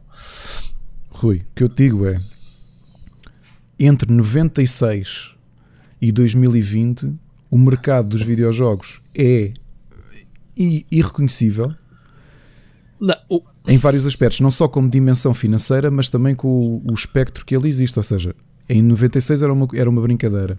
Nos dias de hoje, tu reconheces o valor dele, o valor cultural, o valor artístico. Na altura era muito difícil reconheceres. Ah, e agora não Aquilo eu evoluiu é- muito. Quantos programas e iniciativas é que tens? Pá, os videojogos merecem um canal 24-7, num canal, num- numa porcaria de uma grelha de três operadoras gigantes que tem 200 canais por pacote e não há um canal, um investimento que se faça. Já se tentou fazer o, o, o Jinx ou o que é que era. Opa, uma cena que é: eu sento no sofá, mudo para aquele canal, sei que está a passar qualquer coisa sobre videojogos, seja esportes, seja cenas em looping, porque os, os, os programas não têm que dar uma vez e, e e ser arqui- arquivados. Um canal 24-7 podem repetir coisas na grelha, ok? Isso era o que eu queria tu- para mim. Não era um programa, mano. Eu queria Oh, um Rui, canal. Rui, Rui, mas espera, mas eu acho que há conquistas que se fazem. Primeiro, Que- que- tu achas que. Tu perguntas-me se a postura da SIC é tentar mostrar ao público generalista que os videojogos podem ser uma coisa interessante. Não é. Porque a fazeres isso tinha que ser com outro tipo de, de, de, de conteúdo, com outro tipo de abordagem. Tu não podes estar sempre a apontar os programas todos para o público juvenil. Não faz sentido, meu. Ou seja, tu tens um segmento de mercado que está completamente. Mas os putos não querem saber de, de programas. Qual, epá, eu, eu, aí- eu não vi os programas todos, mas digo-te já: se, se, se estão a apontar os programas para um público juvenil, é um erro. Os putos não querem. A minha filha, não, está bem, a minha filha não, quer- não é um exemplo, não quer saber de jogos.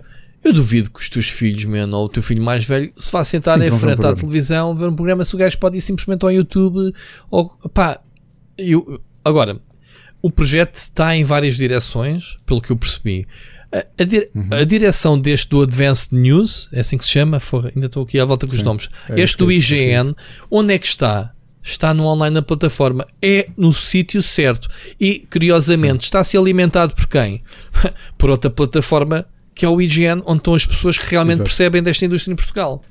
Ok? Uhum. Umas das pessoas, obviamente, eh, e quando eu digo isto, falo do André, falo do meu querido amigo Aníbal e falo de outras pessoas que escrevem ah, lá porque a gente brinca com eles. Este é o ganha-pão deles, eles são profissionais disto. Ou seja, a parceria está perfeita. Mas eu percebo por onde é que o Miguel aponta. O Miguel aponta exatamente Eu não estou a fazer nenhuma, não estou a e ele- comentar o Miguel, estou a comentar o projeto. Deixa-me dizer-te, caraças. Ok. É que a postura dele, eu, eu reconheço porque é uma coisa transversal, que é tu olhares e ele, ele, o Miguel foi um dos criadores de Lisboa Games Week, não é? E alimentou aquilo durante Claro, o anos. Miguel anda nisto há muitos anos, meu, e é um apaixonado por jogos e foi anos. comprar logo as consolas todas quando elas saíram, portanto não fala de boca para fora, sei o que é que ele diz, sim.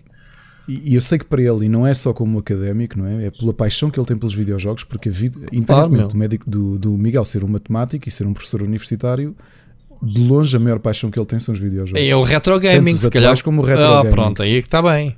Pronto. Ele ensina-nos coisas. Nós, eu que vivi uma época de videojogos do tempo do Spectrum, há máquinas que ele me fala que eu, pá, mas onde é que tu foste engatar isso, mano? Tipo, Com o Miguel, que por exemplo, na questão do Retro Gamers, que foi o programa que o fez despoltar Ah, este programa, percebi. ele diz Tocou-lhe um este, sensível. este artigo, ele diz, é pá, desculpem, não, não, ok, não, estou a perceber. não, não, Eh, porque, porque o, o- a reticência dele é a mesma, que é, porque é que em Portugal temos esta visão pimba que é, se alguém mexe pessoas, e ele dá o exemplo, ele deu aqui um exemplo claro e eu tive que lhe dar razão, aliás, eu não mexi no artigo porque a opinião dele é a opinião dele e está fundamentado Hum. está a criar muita, muito burburinho porque a malta não gostou da postura dele e muitos a dizer que, sei lá, que o Miguel é um invejoso e afins, mas pronto, whatever, é o que é. Quando escreves alguma coisa é assim Ah, que acontece. Ele, ele dá um exemplo claro que é o Mosh XL Games World e o Lisboa Games Week tiveram as duas edições online. E ele diz que pelo menos 10 vezes mais visualizações teve o Mosh XL Games World, até acho que ainda foi mais. Por uma razão simples, porque todos nós sabemos que o Pedro Silveira tem com ele os maiores youtubers uh, portugueses. Os maiores youtubers, especialmente aqueles ligados ao gaming. E isso foi, obviamente, aquilo que trouxe muito público para. para Pá, eu, eu vi o teasing, eu, o Rico mais uma vez apadrinhou a inauguração, né? Ele é o padrinho claro. de- desta cena toda. Ok. Mas acho que o, que o que o Miguel fala especificamente é porque é que para apresentar e porque é que esta ideia de especialista para apresentar, por exemplo, um, um programa de retro gaming, que foi aquele que, o, que, que mexeu mais com ele, porque é que vais buscar um youtuber? Porque ele diz há tanta gente um, que conhece bem uh, o mercado. Não, mas não é, não é só conhecer é uh, como, é que o Miguel, como é que o Marco é, é, bom apresentador, tem boa postura frente à câmera. Pá, tu podes perceber de videojogos e seres um cepa em frente à câmara e, e, e, se calhar não, não consegues cativar audiências, não é? Não sei, estou a dizer eu. Uma, o ponto dele foi uma mais coisa é teres um apresentador. Já são muitos anos, pode... são muitos anos do Miguel. Eu percebo. O Miguel quando criou, quando ajudou a criar o Lisboa Games Week, a visão dele é que aquilo acabasse por educar o público e ele se sentiu e acho que foi uma coisa que o amargurou. E eu sempre falei muito sobre isso com ele porque era uma coisa que eu estranhava porque não conhecia o fenómeno. E depois tive de me render a um argumento que o Silveira me deu numa discussão que tive com ele. Porque o Miguel doía-lhe teres um evento tão grande de videojogos e se calhar noutros países as pessoas vão pelos jogos e em Portugal vinham pelos youtubers. E os videojogos eram uma coisa secundária. E aí ele doía-lhe, porque ele é uma apaixonado pelos videojogos, como nós somos, não é? E eu lembro de ter este argumento com o Pedro e o Pedro diz-me assim: sim, mas se calhar são estes miúdos que hoje estão com os youtubers e que os videojogos são secundários, mas amanhã vêm só pelos videojogos, porque já cresceram. E eu tive que dar um bocadinho o braço a torcer ao Pedro. Percebes? Mas sabes que lá fora uh, também, uh, também se chamam muitos youtubers. Não... Oh, oh, oh, Rui, o, o, argumento que eu te dou é a última Gamescom que fomos os dois. Os youtubers, as pessoas não iam à Gamescom para ir falar com o youtuber. O youtuber é, ia pá, comigo, mas não, não estava comigo e contigo a ver um programa, a ver uma apresentação. Não compares o Gamescom com, com Games Week. Eu sei, Sejam Paris. Mas eu tive, mas, oh, eu tive na Madrid Games Week. Eu também. E eu garanto que as pessoas. Também estiveste lá. As pessoas estavam lá por causa dos jogos. Maioritariamente. É pá. Tu não vias espaços dedicados são a coisas YouTubers. diferentes. Meu. O Gamescom e a E3 são eventos uh, maioritariamente. Não, disse Madrid, Madrid Sim, Games mas, mas todo, Madrid o Gamescom, estavas a comparar ao bocado. O Gamescom, que, que, por acaso é aberto ao público, sim, um, é sobretudo, e há áreas separadas para isso, de business. Há muito business uhum. que tu em Portugal nunca vais ter eh, com aquela dimensão, não é? Por muito que tentes. Um, claro. Aqui a questão. Oh, Rui, tu, e, e, tu notas a evolução que acontece em Portugal? Pá, eu, eu, eu colaborei com eles nos últimos, nas últimas eh, quatro edições do Lisboa Games Week e, e fiz entretanto o XL Games World com o Pedro. E olha que eu notei o, o, destaque que os youtubers tinham de ano para ano. Ou seja, eu acho que essa coisa que o Pedro dizia a médio prazo ou a curto prazo acontece no Mosh. Eu já não senti que tenha sido tanto aquela coisa do vamos ver os youtubers, porque até os youtubers já passaram. Pá, já não tem o mesmo destaque. A maior parte até já foram desaparecendo. Yeah, pois. Foram desaparecendo. Ou seja, e isso que o Pedro dizia. E agora verdade, os que ficaram são os que te interessam, que é os do gaming. Que é um Rico Fazeres, mas, que é um aqui, Dazer, que é essa malta que continua a fazer os conteúdos, mas ligado aos videojogos. Mas repara, eu continuo a achar que o Mosh, vendo o caso do Mosh e a forma como as pessoas abraçaram o evento, e mesmo o salão de jogos do Mosh, que foi das coisas mais brilhantes que eu já vi serem feitas em termos de retro, uhum. as pessoas foram lá pelos jogos, foram pelo evento já não tens aquela coisa como uh, os adolescentes vão ver os youtubers, agora já vês os adultos irem ao evento. Eu, isso é uma coisa positiva. Eu posso te afirmar eu isso. evolução como uma coisa posso positiva. afirmar isso porque eu, ou então é porque estava organizado de tal maneira que eu não tive para navegar entre uma área e outra, uh, cruzar-me com filas de pessoas para irem buscar autógrafos. Não tive isso no ano passado. Exato. Ou seja, isso mudou muito e, portanto, tenho de ceder isso. O, o, o desabafo do Miguel, eu percebo, porque eu, eu acho que ele tinha uma esperança, porque o Miguel tem 40 e poucos anos, não é? Tinha uma esperança de, se notoriamente a média de idade dos jogadores é 38 no caso das mulheres e 39, 40 no caso dos homens, porque é que não há conteúdo de televisão a mostrar a seriedade? Mas, porque ele, o que ele fala é de porque é que os programas têm que ter uma linguagem. Mas vamos lá ver, o, o, o, programa de retro tem uma linguagem adolescente, ou seja, é um programa direcionado aos miúdos?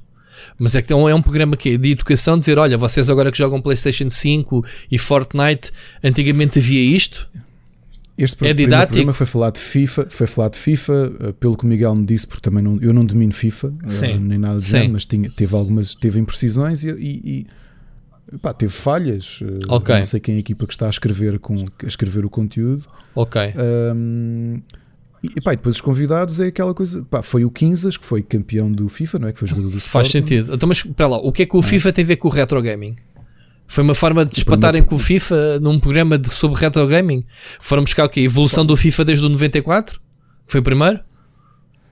Pá, e o que ele diz é que quando se olha para retro, especialmente ali para as pessoas que, que fizeram o programa, Mas eu estou a é perguntar, não sabes? PS3 para a frente, PS3 para a frente, estás a Ah, perceber? pois. Ou seja, Pois. eu quando vi Retro Pois. Game, aliás, já agora, eu, eu soube deste, de- deste, deste lançamento, foi o Rui Parreira que me disse em chat e disse: Ah, não sei o que é Retro Gamer.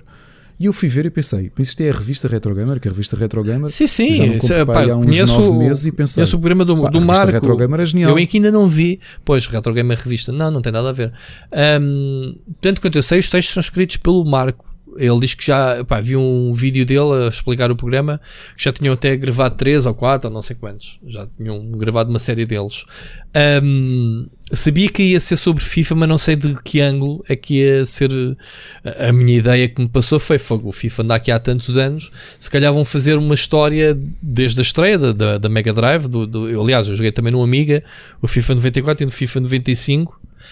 Com o Luís Figarros. Uh, sim, com uma, vi- uma visão isométrica até à sua evolução, desde o no- 97 foi quando foi inserido o 3D pela primeira vez uh, o campo, que até tinha futsal. Pá, pensei que fosse uma retrospectiva geral sobre a série, até o fenómeno que é os esportes e o, e o, o, o FIFA em termos de destes campeões, né? temos bons jogadores e justificar-se o 15.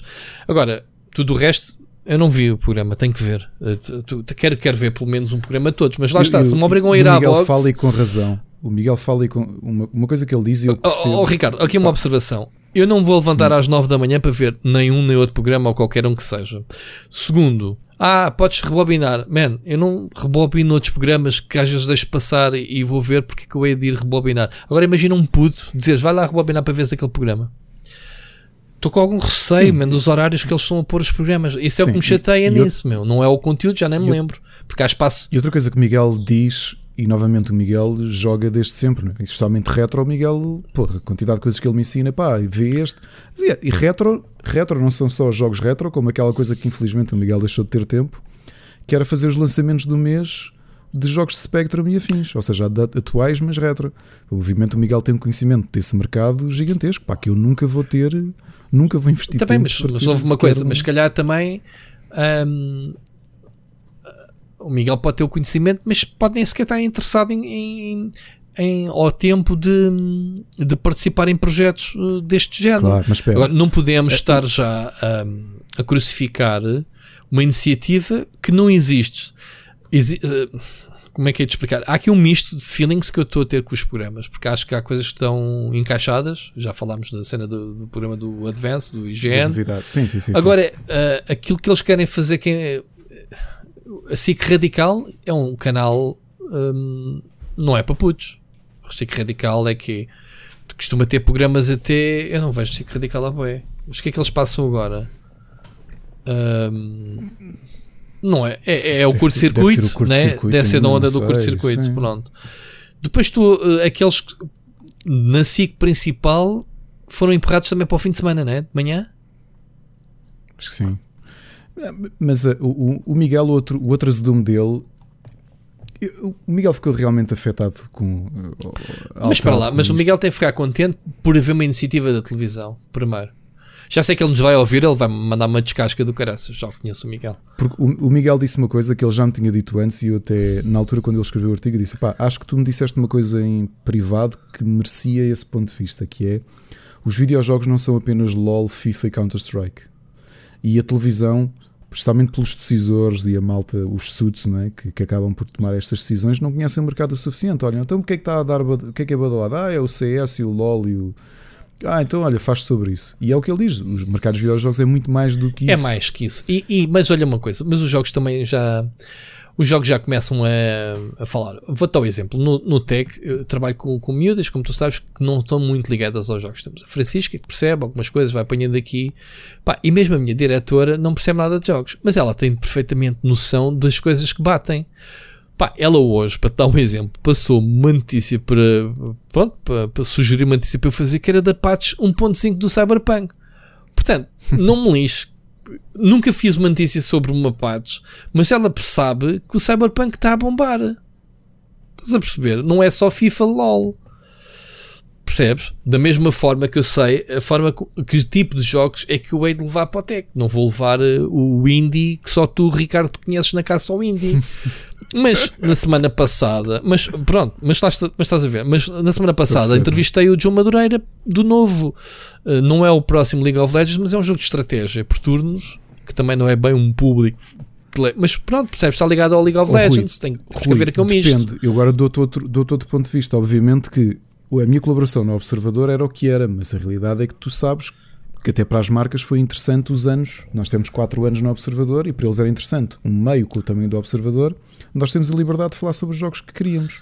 E como se eu, eu sempre tive esta visão quase uh, de curadoria com os jogos, eu, eu tive artigos inteiros sobre indies que eu sei que pouca gente conheceu e que mexeram bem, ou seja, de, e porque continuo a achar que essa é a nossa missão também, como yeah. criadores de conteúdos, como jornalistas, como críticos, que é, não é só sobre aquilo que se fala, que toda a gente fala. Rui, eu vou trazer um jogo hoje que eu descobri completamente por acaso, não recebi um PR sobre ele, é exclusivo da Epic, uhum. e entrou automaticamente para um dos meus jogos do ano, e eu acabei de escrever sobre ele, e fui eu que o comprei e devorei-o. Uhum. E portanto, é este espaço de curadoria que eu gostava de, na altura de estar num meio muito grande como observador, pá, porque tu sabes que é dos sites mais lidos em Portugal, independentemente do, dos problemas que eu acabei por ter com eles que me levaram à saída. Mas eu gostava de ter tido essa abertura. O que eles diziam é, pá, eu quando fui para lá disse, eu quero ter este espaço de curadoria, eu posso falar sobre este jogo mainstream porque é obrigatório, mas eu quero poder mostrar ao público que existe outro tipo de jogos, se calhar eles não vão ouvir falar sobre eles. Uhum. Okay? Uhum. E esse era o espaço interessante que existia no meio com uma. Porque o, o, observador, não, não, quem lê não é o público dos videojogos, é um público completamente distinto. E para mim é interessante tu lutares para ocupares espaços uh, generalistas a educares Mas isso sempre houve, Ricardo. Houve lá. Então o que é que achas que era a São Poucos e Dicas da Capital à sexta-feira? Do qual eu, dinossauro desta indústria, uh, colaborei e mandei para lá coisas. Era exatamente putos como eu, que nunca compravam um jornal, mas que à sexta-feira, lembrando que, o, que a Capital uhum. tinha duas edições, da manhã e da tarde, ou pelo menos à sexta-feira tinha, não me recordo, a edição da tarde tinha duas ou três páginas dedicadas a videojogos. No mundo sem internet, no mundo sem revistas, aquilo era o nosso mundo. Rui, agora, a, agora nesta altura do campeonato, duas ou três semanas depois de três, não mais, depois de termos aqui uma tareia brutal, que especialmente o desabafo que eu tive em relação à IGN, por achar que eles prestam muito mau serviço nesse aspecto, que essencialmente o que fazem é aquilo que as editoras ou os distribuidores portuguesas lhes apresentam é aquilo que eles falam. Eu sempre achei que nestes meios grandes faltava este tipo de paixão, faltava este tipo de espaço de espaço editorial que eu vejo nos meios internacionais ou, ou seja, na, na, na, nas filiais, chamamos assim. Falámos, sim, é? falta, falta saltar o muro para ir buscar uh, e fazer as suas e próprias falta notícias. saltar o muro sim. por aquilo que eu te disse. Não sei se é só por uma questão de espaço editorial, mas se calhar do próprio perfil das pessoas que produzem conteúdo em Portugal. Que não são. Uh, eu acho que essencialmente há, há, um grande bloco de pessoas, especialmente no Eurogamer e no IGN, que são os nossos, e o Game Reactor também, com o Ricardo Esteves, e ele não vai deixar mentir, porque obviamente que ele é um apaixonado pelo mercado mainstream. O que ele gosta é daquilo que bate a AAA blockbuster, é aquilo que. que, uh, pá, que foi uma coisa que eu, eu, eu. já te disse aqui, eu tive muito esta conversa com o Bruno Mendonça e com o Pedro, com o Pedro Nunes. Há anos. Ainda tu estavas na Big Gamer, ainda não tinha o relacionamento que tenho agora contigo. E sempre era uma coisa que me batia que é acho que há um espaço, e olha que já tive esta conversa com o Nelson Calvinho há muito pouco tempo, e sei qual é a perspectiva dele. É? A, continuo com a mesma ideia que há um, uma responsabilidade um, para, que, quem, para quem escreve com o seu público e não digo apenas do ponto de vista de qualidade. Eu acho que a abertura de horizontes, essa educação passa pela. Quanto melhor qualidade tu tiveres de pessoas a escrever, melhor público tu vais ter. Ok? E é, eu, por é exemplo, eu noto lado. uma diferença em ti muito grande, e eu já te disse isto, noto uma diferença muito grande em ti, por exemplo, da primeira, da, da vaga que eu te conheci, que tu escrevias e tinhas na altura o Bruno como diretor, por exemplo, para aquela edição única que tu fizeste, não é? Fizeste uma ou duas edições já sozinho, não duas, foi? Uma duas? Duas. Duas, exato. E eu na altura disse isto para mim já é mais. É tu teres a abertura de eu não vou só falar daquilo que bate, não, sou, não vou só falar daquilo que é Infocapital, que é o Upload, que é a Ecoplay me dão para jogar. Porque esse é o grande problema que eu vejo na maior parte das pessoas. É que a visão que têm do mercado e a visão daquilo que, que está a acontecer no mundo é limitada por aquilo, pelos jogos que lhe chegam à caixa de correio física ou eletrónica entregue pelas distribuidoras portuguesas. Sim, mas isso faz, Epá, faz, e faz parte. E desmente- desmente-me se tu quiseres. Não, mas, mas ó, Ricardo, faz parte e, e, e pá, e o o que as pessoas têm é que saber lidar com tudo. O meu problema é a falta de tempo para ter todos esses assuntos que estás a dizer. Obviamente que eu adoro descobrir um novo jogo. Ouve lá, e quando a gente diz, a gente tem mania de lá por estamos dentro disto, temos que saber tudo. Não temos. Ainda aqui há, ainda aqui há dias o Claro Mocas me apareceu aqui com uma mensagem assim: Ei, a Monster Train saiu no, no Game Pass, grande loucura. Eu não conhecia o jogo, fui experimentá-lo. Yeah, é boi da louco, já vamos falar nele a seguir. E aí estas Sabes quem, é que, descobertas. sabes quem é que escreveu sobre ele uh, no final do ano passado, início deste? Eu. Foste tu, pronto, estás a ver. Mas é isto, boca a boca, tu escreves, mas não quer dizer que as coisas na altura caem, não é? A ficha, não é? Sim. Pronto. Já agora, não, discuti- não discutimos a parte do Machado em que ele dizia porque é que a gente diz que os jogos são gratuitos quando pagamos serviços. Eu tenho esse cuidado, Eu não digo que os jogos João são- Machado, eu tenho esse cuidado quando escrevo, é, é grátis para assinantes. E quando estás a dizer Uhum. assinantes, já está subjugado que quer pagar. Portanto, já. Exato. Nunca disse que era de borla Exato, para exato. ninguém. Mas pronto. Quando se fala de serviço, pagas. Bom, ó Ricardo, deixa-me só. O que eu digo é, o que eu digo é que espero que a coisa da SIC corra bem. E porquê? Porque a competição obriga que a malta toda corra atrás, que os outros canais tenham, canais e não só, e que os outros meios principais percebam que os videojogos existam, porque acredito que aquilo que eu desejo, Eh, que é importante, a visão que é importante que venha a ser feita, que haja espaço para ela acontecer. Ricardo. que é ter uma visão mais adulta sobre os videojogos. Deixa- E isso vai acontecer se, por exemplo, o projeto da SIC tiver sucesso, Pronto. que eu espero que tenha Mas sucesso. a gente não sabe os meandros de- dos bastidores destas coisas. Eu posso dar o exemplo que programas como, falando, falando obviamente da Sigma, falando do My Games na altura, falando mesmo agora Uhum. o Exame Informática TV, a SIC é um agregador, meu. A SIC não produz. A SIC. Não paga. Pelo contrário. Aí é que está a questão. É que tu, para meteres um programa na SIC, na grelha da SIC, tu tens que levar cartões. És tu que tens que teres vendido já os cartões. Olha, temos este programa já tem 5 ou 6 cartões. Para quem não sabe, os cartões são as publicidades. Ou seja, a Eu produção já vai com o dinheiro e diz assim: está aqui, já vendemos com, com, para esta temporada, ou para estes X episódios, temos já esta publicidade toda. Houve, é uma ginástica de caraças. E agora, a quem é que tu vendes esses car- cartões? E, e, que conteúdos é que depois fazes para pa, pa justificar esses cartões? E tu queres saltar, eh, queres saltar pipa aonde? Que tu queres falar de um programa retro que falaste no FIFA, se por exemplo fosse a Electronic Arts a meter lá o dinheiro, ou, ou percebes? Um, e, e tu ias querer fazer um programa sobre o PES?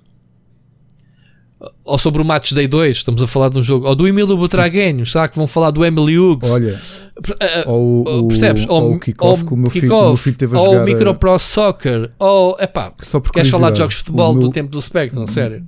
O meu filho passou os últimos dois dias a jogar o, o- a nova versão do Kickoff. Qual é a nova versão? Do Dino Dini? O, Sim. o, o- mas que saiu já, um, já a um ano e tal beta disso. Ele estava no portfólio. Eu já tinha escrito sobre o jogo. Ele teve, Alguém sabe quem é o no Dino Dini? cat- Lá estamos a falar de futebol do- dos meandros. Oh my god. Não vou, não vou falar muito Não, com o Calvinho, o Calvinho é, e da ele- Ele que, Mataca. tem ali o, ele que tem ali o FIFA e tem o Tsubasa e de repente estava a ver o catálogo, vê aquela imagem brutal, não é? Que por acaso a capa do Dino Dini Kickoff é muito fixe.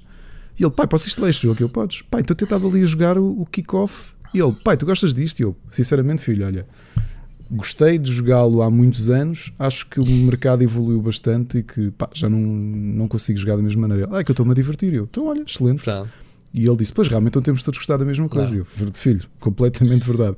E portanto ele passou esta tarde a jogar. eh, Passou ali uma horinha a jogar a kickoff. é o maior. Por escolha É dele. o maior. Olha, o Calvinho vai-te vai -te dar um grande abraço por causa disso.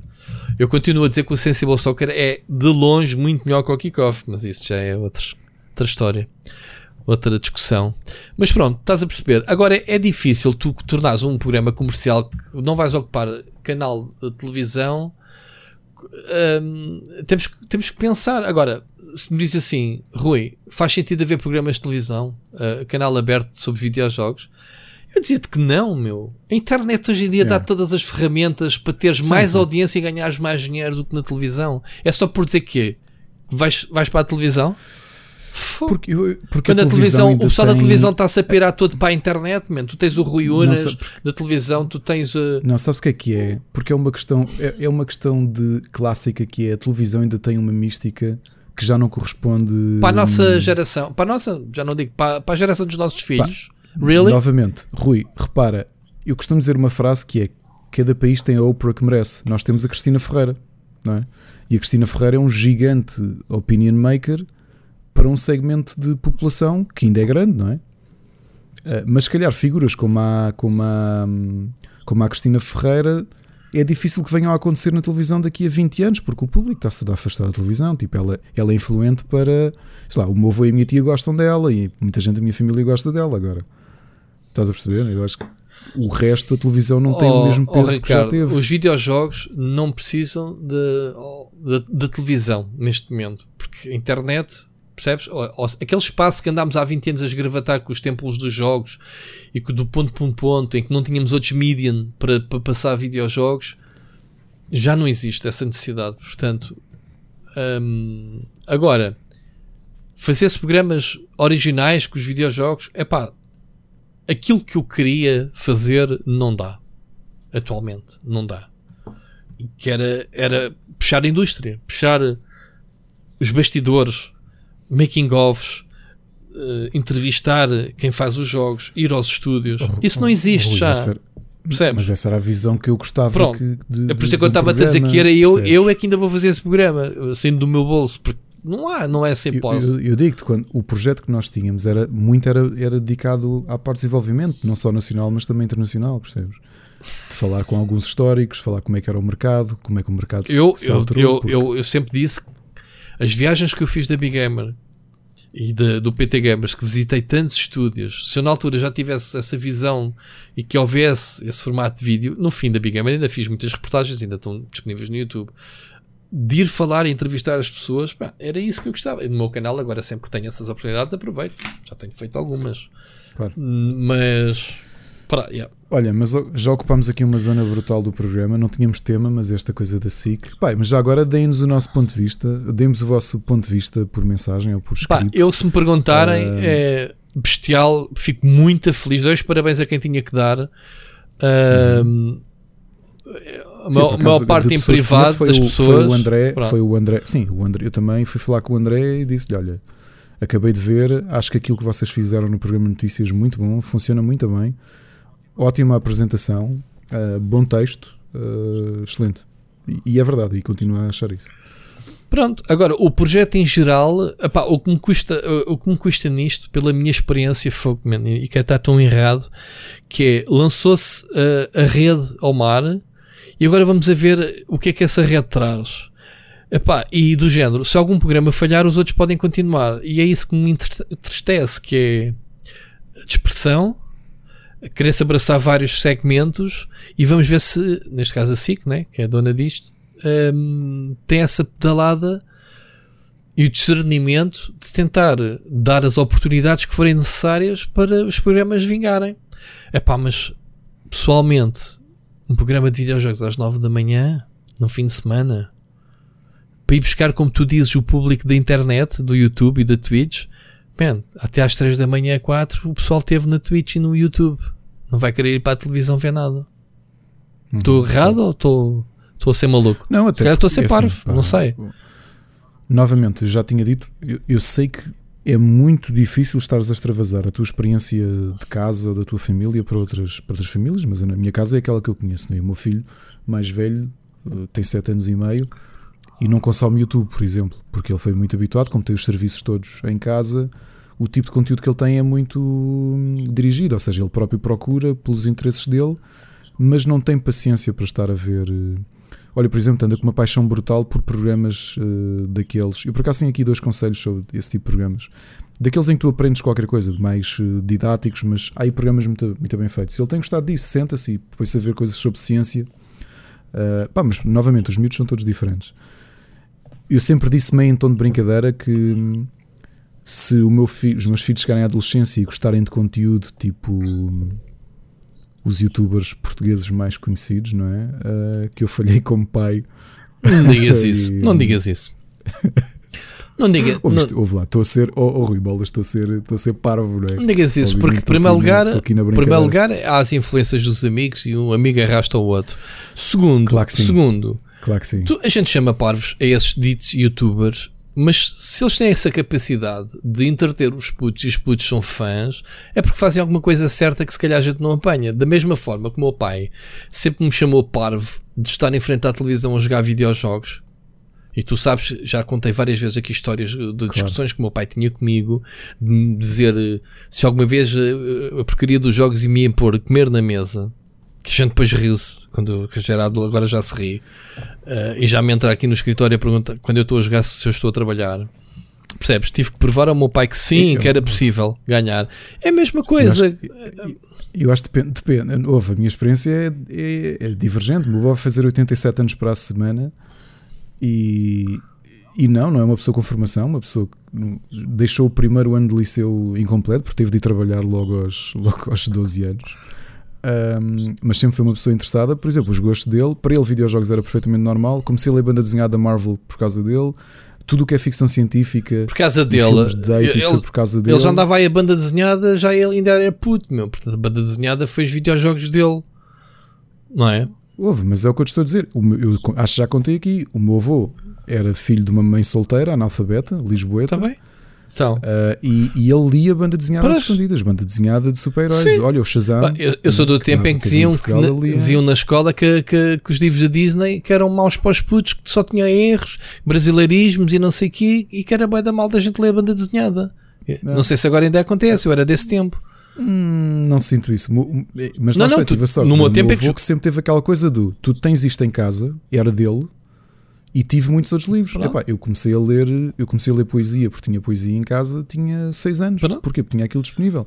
Mas ganhei o gosto por outras coisas. Entrei, pelo, entrei pela Rua César, Claro, por exemplo. claro que sim. Estás a perceber?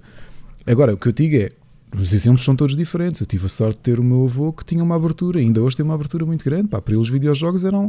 Repara, novamente, eu sei que o meu avô nisso era muito à frente. Para ele, os videojogos eram uma nova tecnologia, uma forma de entretenimento. Ponto final. Uhum. Nunca, olha, nunca criticou a minha música, hum, nunca criticou os meus hobbies, acompanhava, queria saber o que é que se passava. Então, que é isto videojogo e tal? E, e punha-se a ver e comentava comigo e tinha interesse em saber a história. Hum, epá, houve, mas tudo isto depende do envolvimento. Eu continuo a achar que é o que tu dizes, os amigos depois contam muito. Obviamente contam muito, não é? Hum, mas eu acho que há sempre uma parte que fica daquilo que é a tua, é, é a tua formação. E eu sempre achei que quando tu tens uma casa, eu sei que tu me vais dizer que é diferente porque a tua filha não, não Claro. apanhou as tuas paixões. Claro. Mas repara, o meu filho tem 7 anos e meio e, e, e ele partilha muito do- dos meus gostos e nós partilhamos imenso. Ele apresenta É um rapaz, é um rapaz, é diferente. Mano, tu deves ter uma relação como o Jorge também tem com o Lucas, como sei lá, como vários putos, são miúdos. A minha filha não gosta, mas já apanhei ali a jogar com os amigos, lá está, a influência dos amigos. Exato, Pronto. exato. Por isso é que eu acho que quando se calhar tens, um, tens conteúdo muito forte em casa, por exemplo, há coisas que, a minha família. Nós tínhamos muitos LPs em casa. Muito da, da minha paixão por música de anos 60 e 70 e 80 era por causa da música que eu tinha em casa. Pá, mas isso é, Porque faz era- parte. Porque era um hábito. Pá, eu guardei do meu avô a banda sonora de Flash Gordon, de Queen, Pronto. numa altura que eu nem É. sabia quem é que era Queen. Pronto, Estás a perceber? É, é para dar um exemplo. Portanto, eu quando digo isto de falhei, é uma brincadeira. O que eu digo é o. Olhando, por exemplo, eu, obviamente que cheguei a ver vídeos do, do Dark Frame e do Sarcasmo e não sei o quê. O que eu achei, porque nota essa diferença no meu filho mais velho. Ou seja, ele está tão habituado a consumir séries e animes e jogos e, pá, e conversar connosco sobre as coisas que vê. Agora está com a paixão dos livros, para além dos videojogos e disso tudo, e, pá, e dos jogos de tabuleiro que eu acho que há conteúdo que não lhe diz muito, mesmo ele sendo miúdo, estás a ver? Olha para aquilo e diz "Hum", ele- que os amigos veem e que ele fica tu tipo, quanto mais consomes, Ok. tu quanto mais consomes, mais capacidade tens de discernimento de decidir aquilo que mais gostas e menos gostas. Exatamente. Tá, e o teu exatamente. filho está nessa fase, é, tem tanta coisa, já consumiu tanto eh, em vários medium que já tem uma capacidade de ver, perceber o que é que gosta mais, se gosta mais de ler, se gosta mais de ver filmes, se gosta mais de ver videojogos, séries, se pode conjugar tudo e dentro daquilo que conjuga, aquilo que mais gosta de ver. Porque ele, ele tem uma coisa que é igual a ti, igual a mim e a toda a gente, que é tempo. Qual é o orçamento dele de tempo? Lá está os orçamentos. Exato. Que tempo é que ele tem para ver as cenas? Aposto que ele diz assim: olha, tu só jogas ao fim de semana, né? não sei se continuas a fazer isso ao puto. Tu achas sim, que o puto ao exatamente. fim de semana se vai pôr a ver séries ou filmes? Não, vai ser. Por acaso às vezes vê. Pronto, estou a falar por alto. Vai, vai jogar os videojogos. E nos videojogos, se tem tempo limitado, vai jogar aquilo que ele gosta mesmo de jogar. Não é? Não vai, não vai, não vai desperdiçar, digamos assim, o tempo dele. Percebes? Pá, não sei. Eu acho que os putos têm, cada vez mais novos, têm essa capacidade Eu de também, discernimento. eu- isso tu dizes é verdade. Quanto mais tu conheces e quanto mais tu contactas, os teus standards vão sendo muito Claro. diferentes e tens o gosto muito aprimorado. Ou seja, pá, imagino novamente, eu estou aqui completamente a tirar coisas à- ao, ao ba- ao barra à parede. Não sei como é que as coisas vão ser. Se lhe chega a adolescência, os amigos todos vêm e o, o Tiagovski da altura e ele, man, yeah, também estou aqui a ver Tiagovski, eu estou a ver eh, youtubers brasileiros. Não sei, se calhar vai acontecer. Ahm, Estou a perceber? novamente, não, não sei. Mas é daquelas coisas que eu acho que quando tu consomes muito, começas a ter a definição dos teus gostos muito aprimorados. E isso tu notas ah, com a questão da música, não é? Que é, pá, tu estás mais exposto a um tipo de música e tu próprio vais ficando mais sensível a um tipo de música e menos a outro. Pois. Não sei. Pá, olha, para onde é que isto já foi? Olha, só agora, pessoal, só por curiosidade, neste episódio especial de ouvintes, o Rui disse assim: isto vai ser um episódio curto. Eu, disse- eu digo sempre isso, né?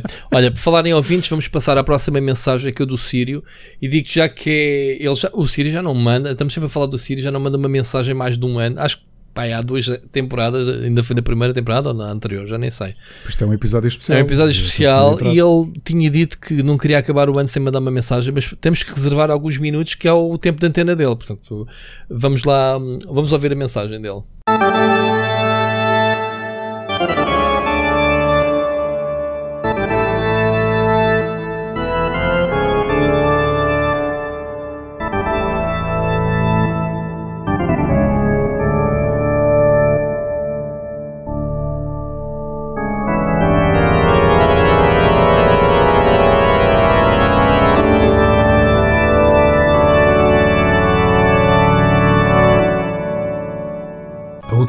Que ouviram aqui a minha voz, ainda estávamos em 2019.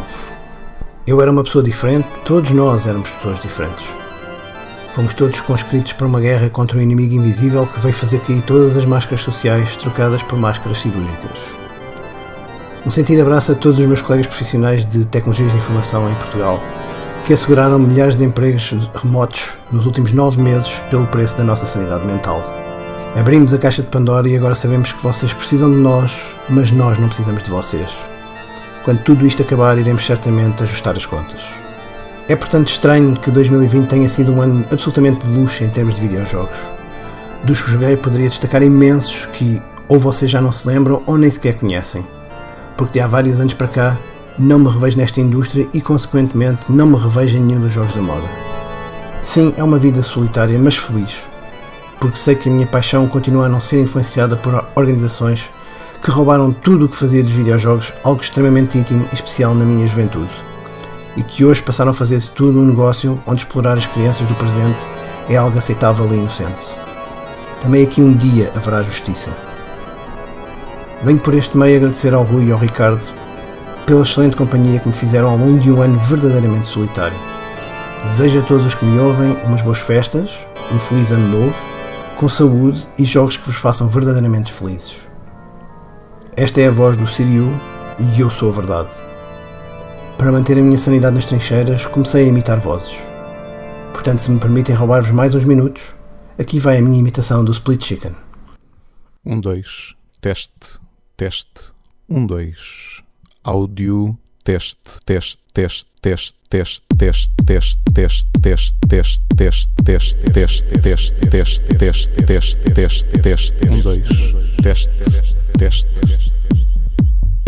um, dois, áudio, teste.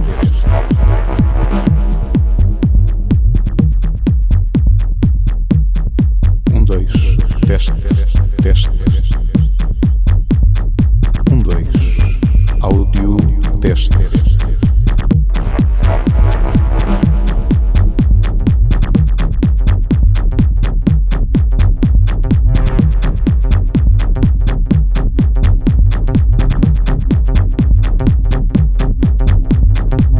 Rui Parreira, vai para o caralho. Um abraço. Um abraço.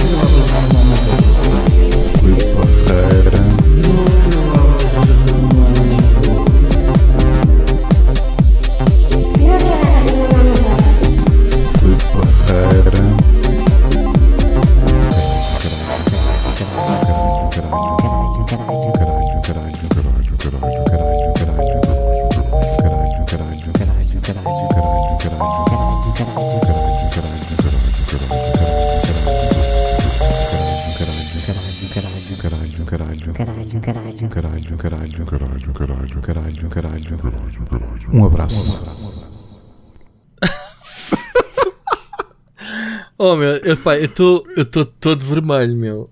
Também eu, meu. Todo. Sírio, olha, eu, eu, eu recebi a mensagem do Sírio há dias. Eu não tinha ouvido isto.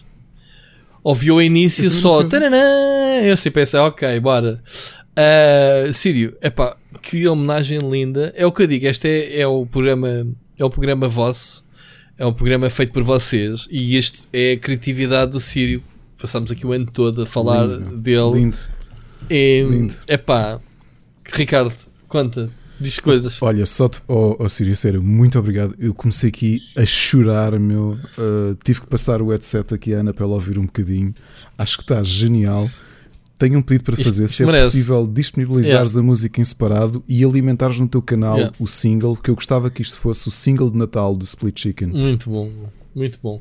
Epá, é mensagem, não, não apanhámos, não apanhámos, não, temos que falar, obviamente. Isto é. hum, Isto é uma pessoa, como ele próprio diz, trabalha em TI, portanto, e, e Claro. se a gente tem o luxo de poder estar em teletrabalho, em casa, a trabalhar e desfrutar e estar em segurança, são este tipo de pessoas que garantem que as coisas eh, funcionam.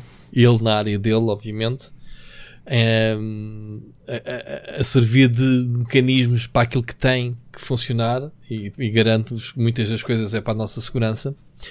Em, e isso, como ele próprio diz, vamos fazer quantas para o ano da parte dele e, e com razão. Vamos ver depois como é, como é que vai ser. Eh, Porque as empresas agora acordaram todas para a realidade em que tiveram que se digitalizar todas de repente. Ahm, e pronto. E, e pessoas como, como o Cire que tiveram, obviamente, que trabalhar a dobrar, a triplicar para garantir que tudo, que tudo corra ou que tenha corrido bem durante esta pandemia, como ele próprio disse na mensagem. Portanto, Sírio, naquilo que me toca, como tu sabes, e somos grandes amigos por causa disso e de outras coisas, hum, o meu agradecimento nessa tua parte. Também. E o meu agradecimento por seres um tipo que não se deixa eh, influenciar, como tu próprio dizes, e bem, e eu conheço, sei disso. Tu tens os teus gostos, a gente brinca que tu tens os teus gotis, todas as semanas tens 10 gotis se for preciso, porque é exatamente isso. A partir do momento em que tu gostas de um jogo, para ti é goti e acabou e estás-te a ralar bem para o que os outros dizem ou escrevem, ou o que dizem, e tu tens as tuas convicções. E é isso que eu sempre defendi aqui em todo lado, que as pessoas devem pensar pela sua cabeça, e se alguém que é uma referência nisso, és tu, obviamente. Antes fica aqui a minha homenagem, um grande abraço de amizade para ti. Pá, e a música é soberba. Estava-me a apetecer passar outra vez a música.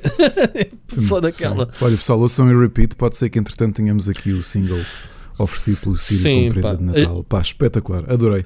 A- gente tem andado a dizer Adorei que, que o que faz este programa cada vez mais são as mensagens que lançam. E espero que este programa, eh, no fim, nos possam dizer: é pá, realmente Uh, valeu a pena ter mandado aquela mensagem porque, ou seja, porque despoltou aqui uma conversa ou uma discussão entre nós, Exato. ou porque simplesmente nos deram o carinho, como foi o caso desta mensagem do Sírio, como foi o caso do Wolf, como foi qualquer outra mensagem do Seixas, de, de todos os que mandaram até agora, e aquelas que ainda vamos ouvir neste ponto para a frente. Como eu disse, são 10 mensagens ou 11, já, já perdi a conta. Nunca tivemos tantas mensagens e acho que só ainda vamos caminhar à metade e já estamos com duas horas de programa. Portanto, vamos continuar porque os temas exatamente são vocês e, e vamos, vamos ver. Sírio, um grande abraço. Vamos ouvir a mensagem. Ricardo, sei se queres dizer mais uma coisa do Sírio, se vamos passar para a pá, próxima. Um grande, um grande abraço e, e bom ano, e obviamente, e para todos, bom Natal. Pá. Yep. Que é isso que, que, eu desejo. Enfim, vamos passar a mensagem seguinte do Tiago Santos.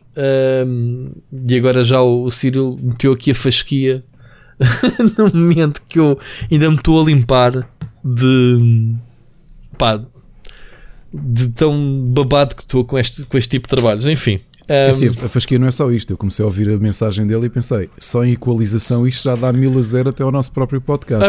Sim, eu nunca tinha visto as nossas tuas vozes tão nítidas como esta. Nem sei, aliás, é nem sei onde é que ele foi buscar esta do teste 1, 2, 3, porque eu acho que nunca deixei nada eu também não me lembro. Epá, Atenção que o Siri, porque eu também, Ciri, sabes o Siri eu, apanha ainda bem que falaste nisso, que eu, pensei, eu ia te perguntar se ele tinha pedido não, no início de um programa. Nada, não pediu nada. Até pensei que tu tivesses gravado para ele de propósito isto. Não, não, não, não, não. não. Portanto, Siri, ganda rato, man. Eles andem aí. Enfim, um, vamos ouvir então a mensagem do, do Tiago Santos, ok? Ora, boas pessoal, como é que vocês estão?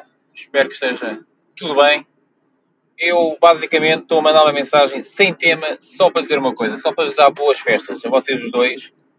Agradecer mais uma vez aqui o vosso contributo de fazerem aqui companhia à malta, seja a caminho do trabalho, seja. Eu já chego ao ponto, eu, eu vou correr e vou-vos ouvir. Por isso, vocês estão a incentivar a malta a fazer desporto. E esse não ocupa mais do um minuto. E é só para, pronto, desejar boas festas para vocês. Olhem, bom Natal. Uh, comam, bebam, uh, só não mamem na boca aos vossos familiares por causa do Covid. E também só aqui um à parte, é só para dizer que o Ricardo é maior, porque o Ricardo bebe patronos e ouve o corral. E eu, quando soube disto, o Ricardo subiu mil pontos da minha consideração.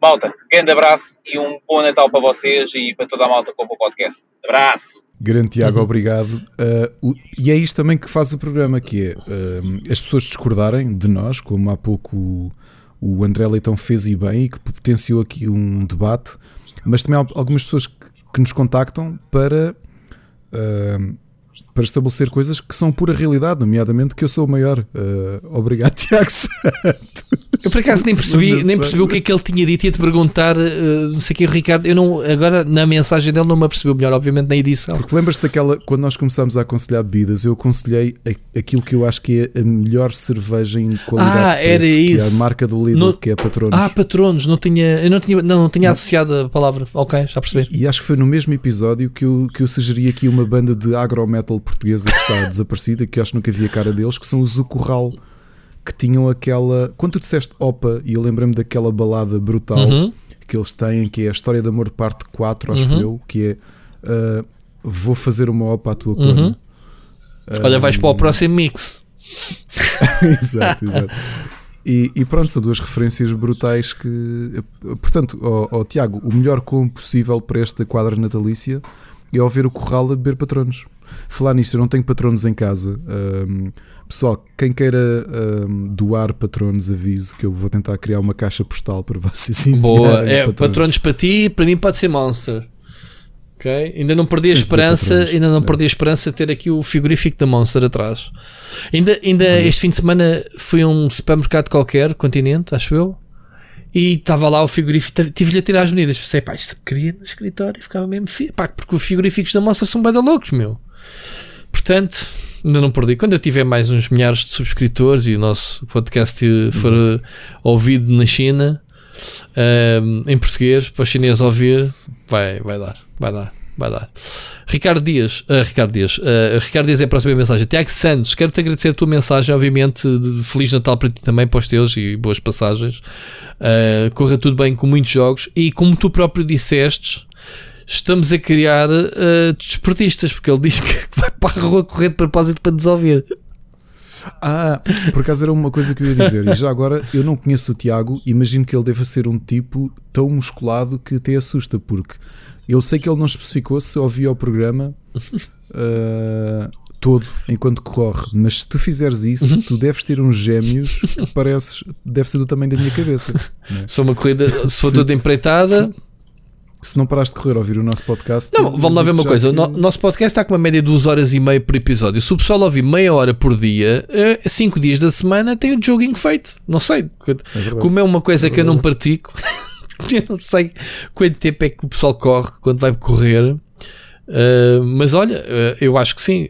Era, era algo que, que se faz bem a, a correr ao ouvir o podcast. Muito bem.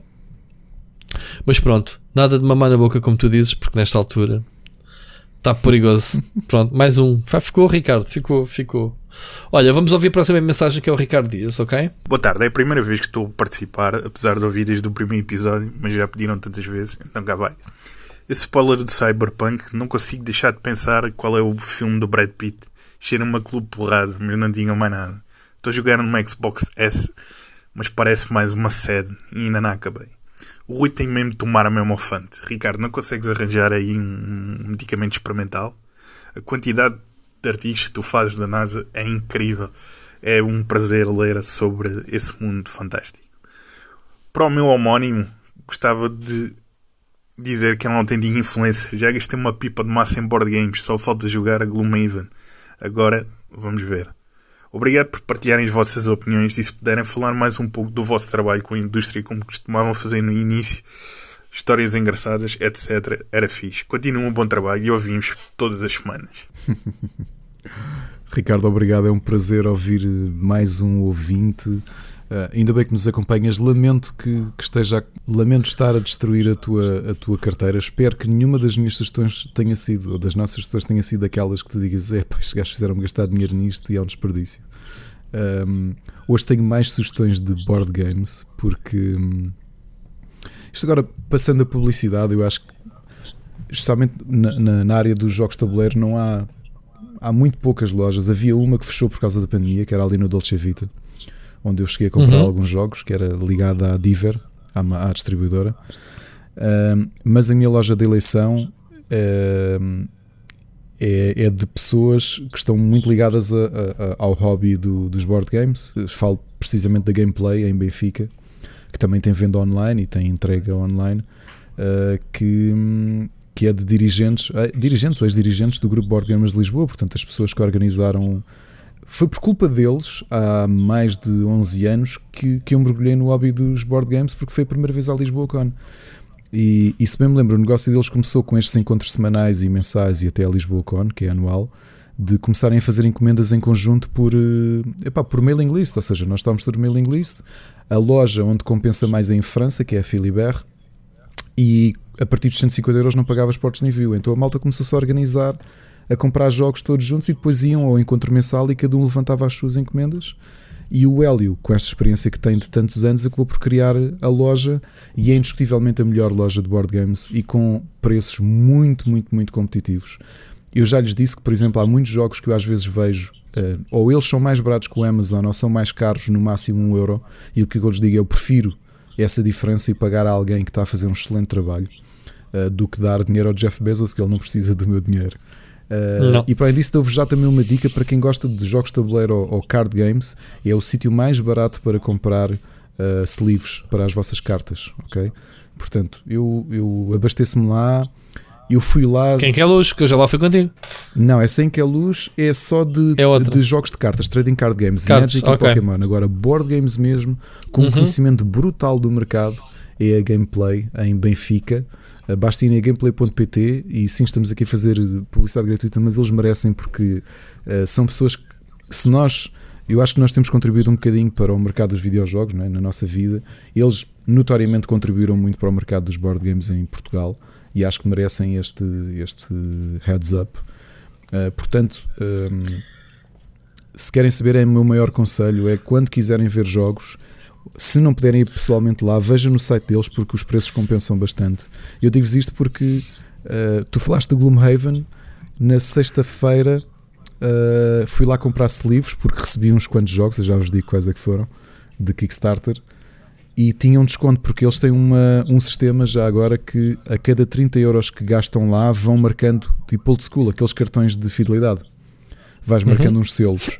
Quando juntas 10 selos, tens 15 euros de, de desconto na, na loja. Ah, isso é fixe. E, É a fidelização. Sim. E eu, eu ia à procura de um jogo específico, mas de repente vi lá o Jaws of the Lion, que foi um jogo que saiu recentemente, que é a intro, tipo uma espécie de tutorial, um, quase um plug, um, um plug and play do Gloomhaven, que continua a ser o jogo eh, número um de- mundial de, de board games, que é um jogo gigante, não só em peso, mas também em complexidade. E tem este pequeno tutorial, que é uma caixinha grande, mas não tão grande como a original. E aproveitei para o trazer com desconto. eh, e mesmo assim, o preço deles, digo-vos que eu, eu gosto sempre de fazer esta comparação. O preço deles, mesmo em loja, era eh, inferior ao Amazon. Portanto, vejam lá eh, a oportunidade. E, Muito bem. E Ricardo, obrigado. Espero que te tenhas divertido. Espero que os- o nosso podcast e também que as nossas sugestões tenham tornado este ano de 2020 e o confinamento e a pandemia mais eh, aceitáveis, eh, menos pesados. E, e Rui, por acaso deixo aqui uma mensagem para ti. Quem nos ouviu sabe os altos, altos e baixos que nós tivemos, tanto eu como tu, eh, e o desabafo que, e quão terapêutico foi este podcast. Se me permitem, porque este é o último episódio de 2020, vocês ouvirem-nos, mesmo não sabendo, e, e serem o combustível para fazermos este programa, ajudou- ajudou-nos imenso. E foi um. Foi uma luz ao fundo do túnel em meses e semanas muito difíceis que nós passámos, porque acredito que no meio disto tudo toda a gente teve momentos eh, mais em baixo. Não acredito que não haja ninguém que tenha passado isto tudo incólume. Verdade. Uh, e portanto, eu agradeço e só desejo que eu e o Rui possamos ter ajudado com o nosso podcast um, alguém tanto como uh, nós estarmos aqui e vocês ouvirem-nos nos ajudaram a nós e as vossas mensagens Sim. de agradecimento. E- Sim, sim, e pegando, pega- pegando nisso que estás a dizer, ias acrescentar alguma coisa? Não era isso, não, era isso, era isso, era isso. Pronto, eh, em que tivemos aqui semanas em que estávamos logo à segunda-feira tão cansados, ou putos da vida mesmo, que é mesmo assim, por alguma razão logo ao- ao- na segunda-feira, e comentarmos no início do, do podcast assim, olha, estou aqui porque porque temos que estar, porque já é um compromisso que temos, não me está a apetecer gravar. Já aconteceu com o Ricardo, aconteceu comigo. E chegarmos ao fim desse episódio, rirmos e, um alívio, parece que tomámos hum, um, um remédio qualquer, que, que foi a nossa conversa de estarmos, foi ter- terapêutico, não é? Nós, entre nós, estou a dizer, no- no- entre nós, dizer, é pá, hoje, hoje nem me dava jeito de gravar o programa porque não me apetece, não me estou aqui no sofá, já estou acomodado, não é? E depois acabamos, obviamente, por, por gravar e no fim chegámos à conclusão: tipo, o programa está fixe, meu, eh, tão porreiro, fez-me tão bem, não é? Ricardo, lembras-te de- desses, dessas semanas mais difíceis? Portanto, é isso, eu também agradeço, obviamente. eh, não me estou a despedir, a gente não está, ainda, está- ainda a festa vai quase a meio, já passou um bocadinho do meio, mas ainda temos aí muita coisa. Mas eh, aproveitar, obviamente, eh, para agradecer eh, as mensagens, seja nas redes sociais estas mensagens que todas as semanas vão chegando. Reparem que hoje já tivemos aqui mensagens de não sei quantas pessoas que foi a primeira vez, portanto era impossível a gente conhecer e pedir eh, mensagens só por dizer que temos muitas hoje. Uh, posso dizer que mandei mensagens, olha, só faltas cá tu que mandas todas as semanas e no, esta semana não tens. Foi só tirando essa exceção. De resto, temos aí mensagens de pessoas a estrearem-se e era isso que a gente quer para 2021. Uh, que as pessoas não tenham problemas em mandar, perguntem nas redes sociais se não conseguem mandar, como é que podem mandar, seja por mail, seja por mensagem uh, WhatsApp, seja por o que for. A gente arranja maneira de, de fazer chegar as vossas mensagens de áudio. Não se deixem prender pelo Anchor, se não conseguirem, a gente depois vê. É isso que eu desejo. Posto isto, eh, o Ricardo também falou na, na NASA, eu não percebi o que é que ele me disse mesmo ao Fante de. Deve ser dos teus que eu esquecimentos, mas depois disse que era interessante ler a quantidade de coisas que tu tens escrito sobre a NASA e tens trazido aqui Ah, sobre a NASA. a- essa minha memória é porque eu sou, eh, sou old, sou velho. Portanto, sim, tinha Alzheimer também, tenho esse direito. Assim, sobre as cenas da NASA, eh, faz, isso é o meu trabalho geral. O, o Ricardo estava a sugerir que a gente contasse histórias. Há de haver oportunidades. E, e nós, mais que selecionarmos uma história, as histórias são sempre mais interessantes quando acabam por serem disputadas do nada e a conversa às vezes divaga, começa num ponto A e vai acabar no ponto Z. Uh, e acho que isso acontece naturalmente nas nossas conversas. Uh, e acho que que aconteceu muitas vezes e vimos buscar histórias da nossa experiência e da nossa vida, eh, sobretudo ligado obviamente a esta área dos jogos, mas são despoletadas às vezes por coisitas e mais do que estar aqui scriptadas de, de termos coisas à nossa frente. Portanto, não te preocupes, Ricardo, isso vai, vai continuar a, a acontecer. Ok?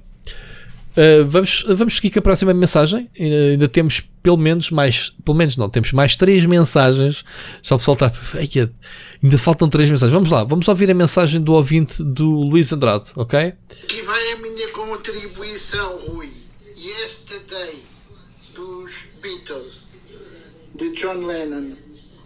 Era uma música bem. Quando era puto, agarrava-me à rapariga eu que nem era muito de, de andar agarrado a miúdas, porque eu era tímido e não. Tinha, tinha vergonha.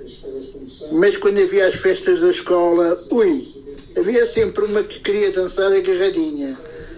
Com o Yesterday, ui, era uma maravilha.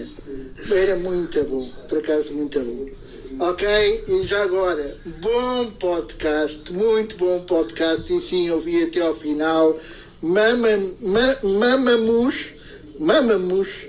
Eu acho que essa, essa, essa, essa palavra ficou para a história do, do Split Chicken.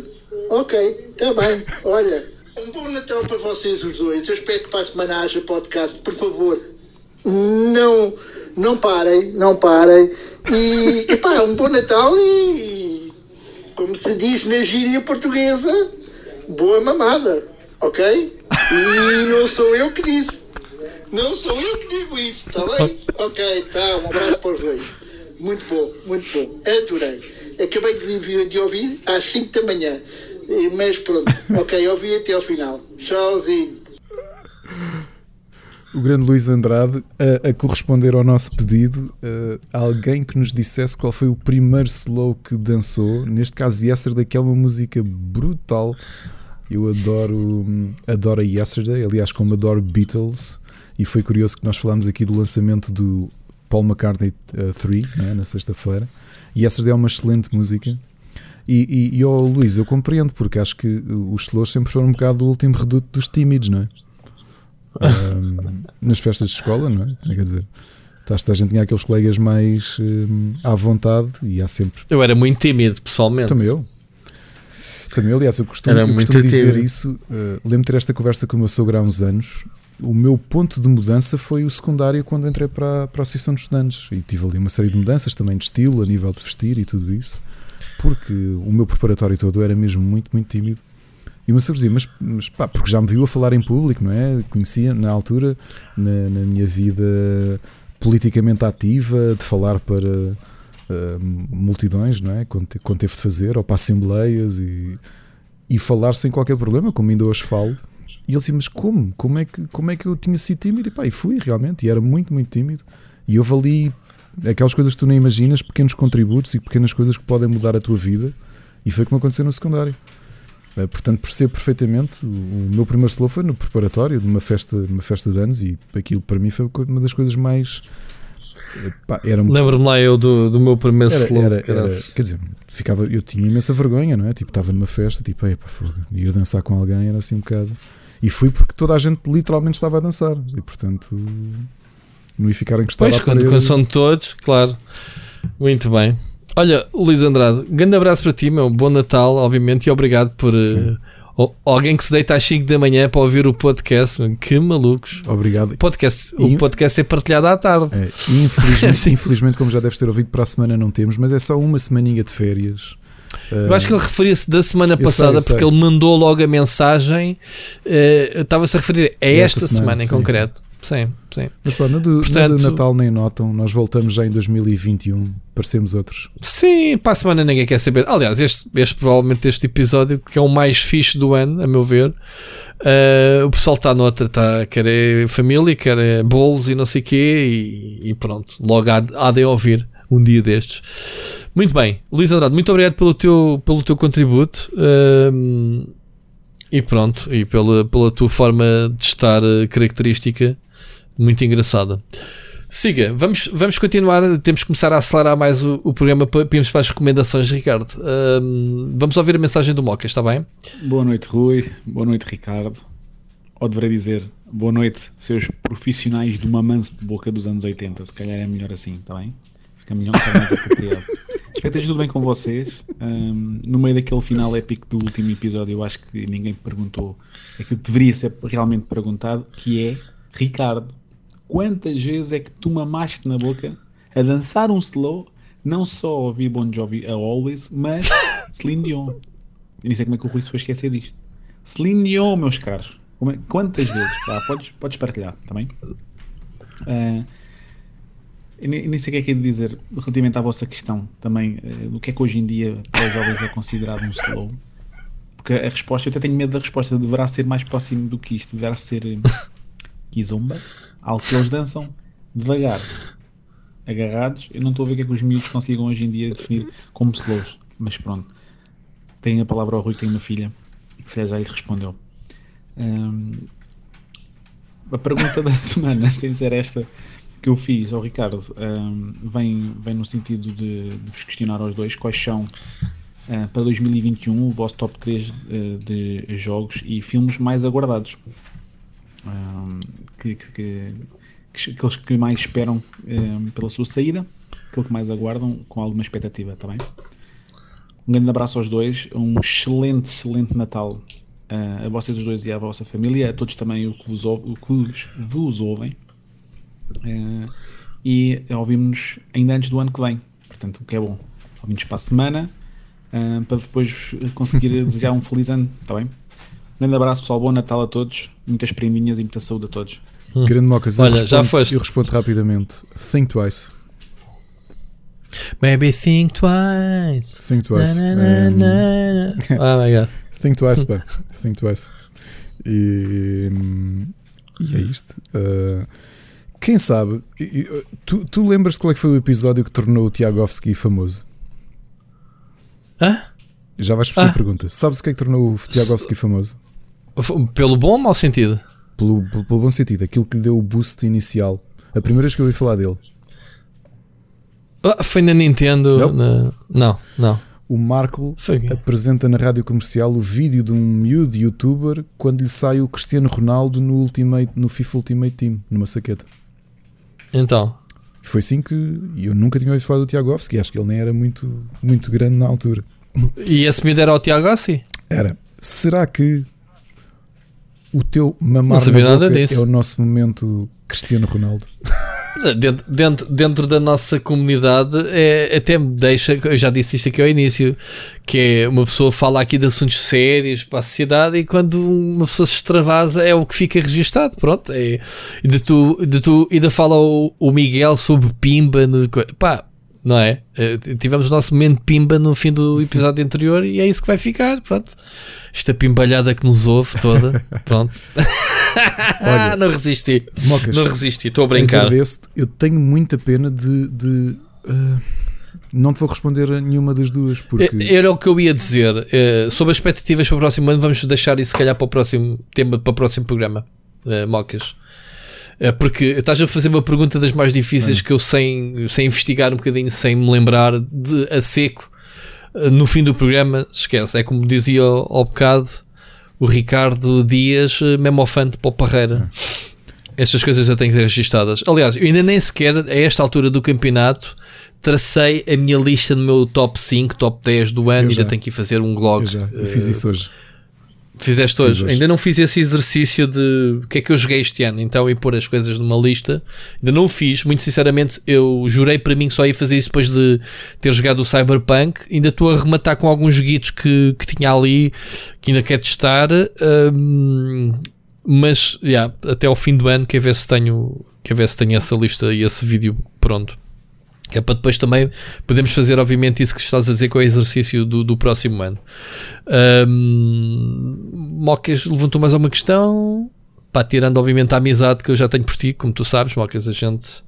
Mocas é das poucas pessoas, Ricardo, como tu, um, que eu privo quase diariamente troca de mensagens, nem que seja um meme, nem que seja um bora lá, sempre que agora preciso de jogar um jogo, tenho, sei que tenho a companhia deles. Aliás, foi com ele Exato. que joguei no League of Legends no sábado e tu eu ia, eu ia dizer, uh, ralaste para não, mim. Eu ia dizer portanto, isso. Ontem, eu, ontem, domingo, eu liguei-me, ia só fazer um jogo e por acaso vi que ele estava em jogo porque eu, eu até lhe ia dizer pá, siga lá fazer um só mesmo pela diversão. Ele adicionou-te, eu dei Adicionou sim, teu... eu, vi, eu vi o online, só que ele já estava a meio de um jogo e eu só ia mesmo fazer um. Por isso não lhe disse nada, porque se, se tivesse um bocadinho mais de tempo, estava um bocado cansado, até ele era capaz de dizer: Olha, hum, vamos, uh, pá, espero por ti, uh, vamos lá fazer um jogo. Mas assim Yeah. que eu apanhar agora livre, vou, vou fazer isso. Fazer pelo menos um joguinho. Claro. A ver se a gente joga agora no Natal. É. Pois é, malta, estou a jogar League of Legends. Joguei duas partidas. Pronto. Maluco. I'm back. I'm back. Já comprei umas personagens novas. Nice. Enfim. Um, Mocas, mesmo um grande abraço para ti, rapaz, e, e obviamente que tudo o que me desejaste e à comunidade eh, será obviamente retribuído a ti e aos teus. Muito obrigado, amigo. Um bom ano. Não, é, não nos vamos ouvir para a semana porque já a esta altura já ouviste eh, o que a gente já disse. Para a semana não vamos gravar. Vol- Voltamos logo fresquinhos no início de janeiro e, e aí depois temos mais histórias para contar. Até porque esta indústria vai, vai de férias. Neste vai, vamos entrar em silly season completa. E pronto, é isso. Queres acrescentar alguma coisa, Não, não, Ricardo? é mesmo isso. Mocas? Vamos para a última, para a última mensagem que eu decidi que não ia pôr aqui o nome, que era uma, uma dedicatória. Esta eu, eu ouvi, Ricardo, por isso, por isso é que eu não, não te disse, eh, não meti aqui o nome na lista. Ah, mas pronto, vamos ouvir então. É Fromonas. Aqui, não sei, vamos ver. Bora lá. Olá Ricardo, eu também decidi mandar uma mensagem hoje, não sei se sabes quem é que está a falar, mas aqui diretamente de Massamá encontrei aqui uma pessoa que quer dizer também qualquer coisinha. Fui apanhado aqui no meio da rua e pronto, obrigaram-me a mandar esta mensagem e queria desejar ao, ao Ricardo um 2021 muito melhor do que 2020, porque eu sei que pronto, ele teve um bocadinho confinado este ano, mas olha Ricardo, só tenho para dizer uma coisa, toda a gente sabe que o jogo do ano é o Animal Crossing, por muito que tu digas que não é, e para ti só te desejo que em 2021 arranjes um bocadinho de tempo para jogar ao Hades, porque se arranjares isso na Switch não tens desculpa porque até na casa de banho em casa podes estar a jogar. E para o Parreira um bocadinho de ring fit não lhe fazia nada mal porque está basicamente a alargar um bocadinho mais do que era suposto. Portanto, meus amigos, vamos lá ver se em 2021 vocês ganham um bocadinho mais de juízo do que vocês têm agora a andar aqui a partilhar com a malta slows e bem, enfim, meus amigos, não vale a pena continuar. Um voto de Feliz Natal para os dois. Muito bom. Então, até o Jorge Vieira estava up to date com o episódio, é isso? Ele estava mais ou menos up to date, que ele, ele chamou, mas ele, ele, pelos vistos, não percebeu que tu já jogaste o Hades. Uh, Pois, ele estava-te aqui a aconselhar, portanto. E já agora, eu disse que terminei a minha lista, e Jorge, que estás a ouvir isto, o, o meu artigo só sai dia 30 ou 31. O, o jogo mais importante do ano, para mim, de longe, é o Animal Crossing, e não é preciso explicar porquê, porque foi. Eu já disse aqui várias vezes, foi uma ajuda mental tremenda para aqueles primeiros meses. Eu acho que não. tu- quando pensas em timing, o timing é tudo. O lançamento do Animal Crossing foi tão importante para mim e acredito que para imensa gente. Eu posso dizer que o Jorge Vieira mandou uma mensagem logo na quinta-feira por SMS a dizer: Man, slows. e tudo o resto. Pronto, sim, ele estava estava atento, up to date, sim senhora, que é a nossa MCU. Olha, o Jorge Vieira veio aqui ter comigo hoje, tivemos eh, ali um bocadinho a conversar. Aquilo que tu vais fazer com o João Machado foi basicamente o que eu fiz com o Jorge, assim, uma passagem muito rápida de desejar bom Natal. E, e, e eu disse assim: então não, não deixas uma mensagem, hoje temos tantas, então vá, liga aí o telemóvel. Vamos gravar e preparamos ali aquela brincadeira, os dois, portanto, um, um pequeno troll aqui de, de mim e dele. Ele é que teve a ideia de fazer isto tudo, portanto. Jorge, Jorge, também tenho muitas saudades tuas, pá. Espero que 2021 isto melhor para podermos beber café. É porque ele e o Gonçalo foram- foram das últimas pessoas com quem eu bebi café, pá. Uh, foi na semana, eu fiquei confinado na quarta-feira e na quarta-feira anterior tinha estado com eles no café ao pé do CTT, lá ao pé do escritório Uhum. uh, deles. E epá, acho que nem me lembro bem da cara deles. Não, estou a brincar. Epá, olha, tenho, tenho, eh, tenho falta deles, pá. Se tu visse o Jo- o Jorge, está tão gordo, está mais gordo que eu. Ele mandou aquela boca do Wing Fit, mas ele é que está, meu. Está uma besta. Tu estás a ver o Jorge Vieira. És sempre Ganhou, ganhou peso. peso, mano. Está pior que eu. Parece um tchugo, Hum. meu. Sério. Pede-lhe uma, uma, uma selfie agora. E vais ver. O gajo nem cabe na câmara. Mas- Precisa de 16 por 9. Estou a brincar. Estou a brincar, Estou a brincar. Gozei com ele. O gajo está Agora- tá magríssimo. Não, não se passou nada ao confinamento, mano. Aquele gajo, meu. Caraças. Ele, ele, ele é zen sempre. Não, Sempre, ele sempre, tem um sempre, sempre, metabolismo. Pá, eu- eu já, ouve lá, já almocei muitas vezes com ele, já trabalhei com ele e sei que o gajo mama-te uma cesta de pão à tua frente e tu pensas, man, e ele é. diz que Eu estou a a falar, mulher que o chateia, mas ao Transmontano e tu mandaste vir uma dose para, quatro, para, para sete pessoas e nós os três acabámos com aquilo. Minhoto, sim, O minhoto. Sim. sim.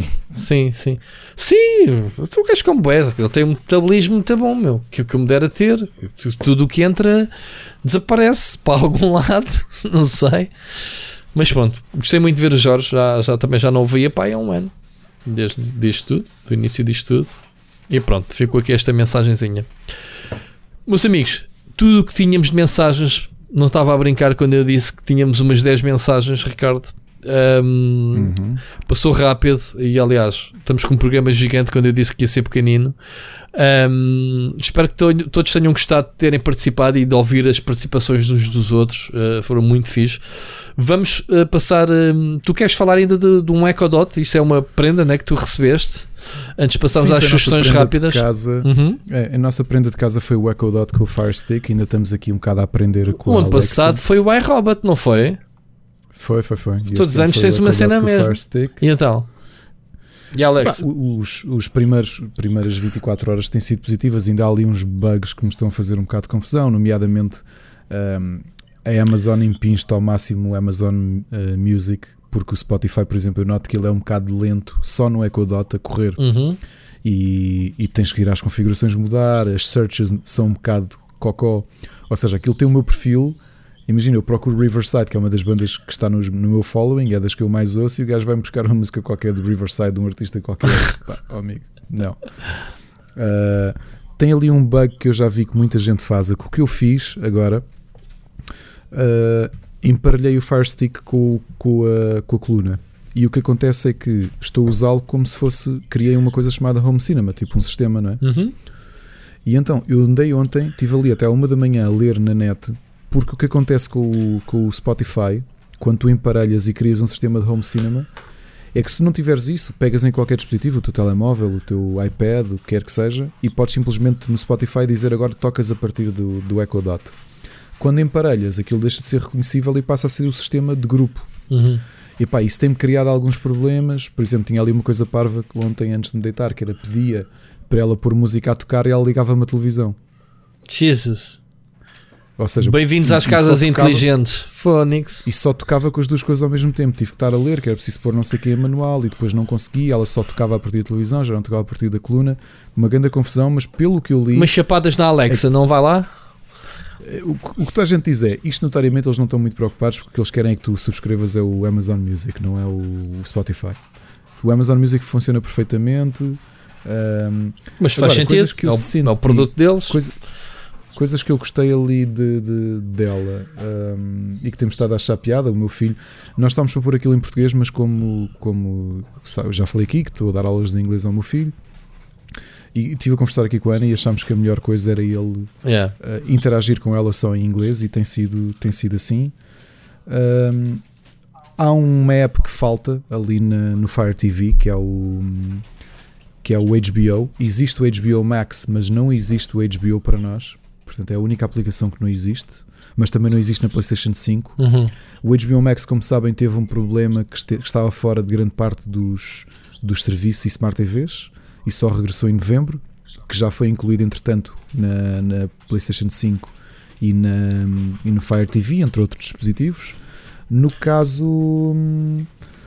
No caso uh, do nossa aplicação de HBO, não existe ainda. Pronto, é a única falha que tem.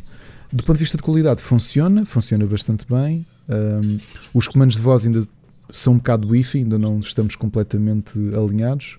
O Fire Stick tem um comando também, um comando que pode ser controlado por voz, um comando interessante. Epá, no total, o conjunto, com promoção de Black Friday, ficou-nos por 49 euros, o que eu acho que foi um bom investimento. Uhum. O som da coluna não é mau. Eu não sabia de uma coisa, admito que devia ter feito mais, investigado mais. Um, a coluna precisa estar sempre ligada à corrente, não tem bateria. Tu pensavas. Eu pensava que ele tinha bateria interna. Para que Sim, que és bateria numa coisa uma- dessas? Eu tenho, eu tenho uma, uma coluna daquele tamanho da Logitech com um ótimo som, que por acaso já emparelhei tudo com ela. Um, mas hum, epá, mas que não Mas bateria tens de estar sempre com a preocupação de ter que carregar isso quando acaba, ligar à, à corrente permanentemente é, um, é uma cena que tu interages diariamente. Sim, por, por exemplo, coisas que já tentámos. Estávamos aqui a conversar até à mesa e surgiu-nos uma dúvida de perguntar logo. E ela responder. Pá, e é giro. Agora, não sei se isto vai ser só de pouca dura, se calhar daqui a um tempo Ah, tu fartas. Eu tenho um relógio inteligente no quarto e hum, que tem Spotify também. Só que como eu não pago Spotify, não consigo pedir músicas específicas. Ele começa a tocar aleatoriamente de uma banda qualquer. De- da, da banda que eu, que eu peço. Se eu disser eh, tipo toca Brian Adams, ele vai aleatoriamente buscar músicas dele. Ahm, mas, Mas pronto, mas ando aqui, ando aqui, acho que não é uma má experiência para quem não tem. Por exemplo, uma coisa muito positiva, já vos disse que a minha televisão não é Smart TV, tem 10 anos, é uma Samsung. Com o Fire Stick e com o Echo Dot, ele liga-me e desliga a televisão. Hum. Por causa do HDMI Uhum. uh, CIC, não é? Uhum. Tem essa possibilidade, ou seja, eu digo-lhe para ela ligar desligar a televisão e ela desliga a televisão. Ok. E, e pronto, isto está, é uma coisa isso é o, é o futuro das casas inteligentes. Ela até estava a falar com a Mónica que, ah, casas inteligentes, isso nem no nosso tempo vai haver. Man, já, É assim. já. E ela começa a ver, não, não é o já, é o já para o nosso bolso. Porque ela depois começa a dizer, olha, este frigorífico, tu podes encomendar cenas da internet, custa 2.500 euros. Eu, já, já. Ah, pronto, começou a dar o preço dos coisas. Eu teve-lhe a dizer: "Pá, tu há 3 ou 4 anos querias comprar uma televisão 4K e pagavas 2 mil euros por uma. E ainda agora, ainda agora vais ali ao, a uma Vorten, tu tens eh, Samsungs de 4K, HDR10 e não sei o quê, que é as últimas cenas que precisas para jogar nas novas consolas, 300 e tal euros. Portanto, é para ver a diferença da banalidade das coisas. Portanto, É verdade. ela ainda está muito naquela do, do, do futurístico. Do casas inteligentes é futurístico. Eu tive-lhe a explicar, mas é. já tens lâmpadas que tu programas. Ah, Sim, sim. ah, para mim, inteligente é. Estou no trabalho, estou quase a sair e, e no telemóvel uh, meto o forno a fazer. Já, já. Ah, mas isso é bem da cara. Pois é, bem da cara agora. É bem da cara agora. Ainda agora a LG lançou uma televisão de ecrã que enrola, ok? Custa epá, 27 mil euros, uma coisa assim. Porque agora vai ser a tendência. Já tivemos os, os smartphones dobráveis, agora vamos ter os enroláveis. Ahm, Olha, vou-te dizer uma coisa. Em 2013 eu fiz um, programa, um projeto, o meu projeto final de ano na faculdade, num trabalho de grupo que fiz com a Ana, era uma, uma intervenção. E na altura começavam-se a publicar alguns artigos sobre a tecnologia OLED, sobre essas possibilidades, por causa do quão caro era o OLED, de malta que estava a fazer testes Ainda de é? ecrãs. E, e ainda é. Mas uh, tecnologia que um, era muito caro, mas estavam a fazer umas experiências com OLEDs que fossem enroláveis em caneta, para tu teres uma caneta que fosse simultaneamente um ecrã Uhum. para se andar com ela para todo a lado. LG tem essa tecnologia já. Pronto, e nós na altura eh, dissemos, falámos com os professores, queríamos projetar, como aquilo não era uma coisa aplicável, e a nossa ideia era uma série de intervenções sobre o Terreiro do Passo, com uns ecrãs sobre os prédios enroláveis, que mostravam as fachadas antes e depois do terremoto. Isso E já é falámos com luzes. Eh, pá, mas pronto, mas isso foi em 2002, Yeah, yeah. ou seja, nós quando começámos a ler sobre tecnologia OLED, é tipo, uou, isto é uma maravilha. E, pá, e agora é engraçado tu dizeres-me que há televisões à venda do OLED que são enroláveis, estás a perceber como as coisas evoluíram. Ahm, novamente, ainda não liguei o iRobot, mas possivelmente vai acontecer também começarmos a dizer: olha, ah, pá, põe o. É compatível também com a Alexa? trabalhar. É, Uhum. é compatível. Eles praticamente puseram tudo compatível. Sim, Agora sim, uma nota todos. paralela que, que faz parte dos meus conselhos, vocês já vão perceber, mas vou falar do serviço antes de falar de conteúdo. Por ter comprado um dispositivo da Apple, eh, eh, recebi 3 meses de Apple TV. Ok? O Apple TV está na PlayStation 5 como aplicação e está na, no Fire Stick também. Eu acho, vocês já vão ver porquê. O- não tem muito conteúdo, mas eu acho que o, o, Apple, o Apple TV como serviço é a representação daquilo que eu cada vez mais noto da Apple e eu sempre fui um grande crítico da Apple. Tem pouco conteúdo, mas aquilo que tem é muito, muito, muito bom. Ou seja, a curadoria da Apple funciona inclusivamente no seu próprio programa de streaming. Ok? Nunca vi nada deles. E- Há, há, há umas séries que eu queria ver deles, mas não. E, e eu vou-vos já dizer que as minhas sugestões de hoje, muitas delas vêm do Apple TV. Mas pronto, entretanto, podemos, podemos passar para, Sim. para as sugestões se quiser. Sim. Epá, eu. Jogos, não vamos falar do Cyberpunk, já falámos. Hum, experimentei o Yakuza uh, Like a Dragon, é um jogo que eu quero testá-lo uh, em breve, uh, quero mergulhar. Antes disso, fui retomar o Pathless, uh, que já aqui falámos, mas uh, também quero fazer review, então tenho andado a jogar mais a esse, desde pós-Cyberpunk.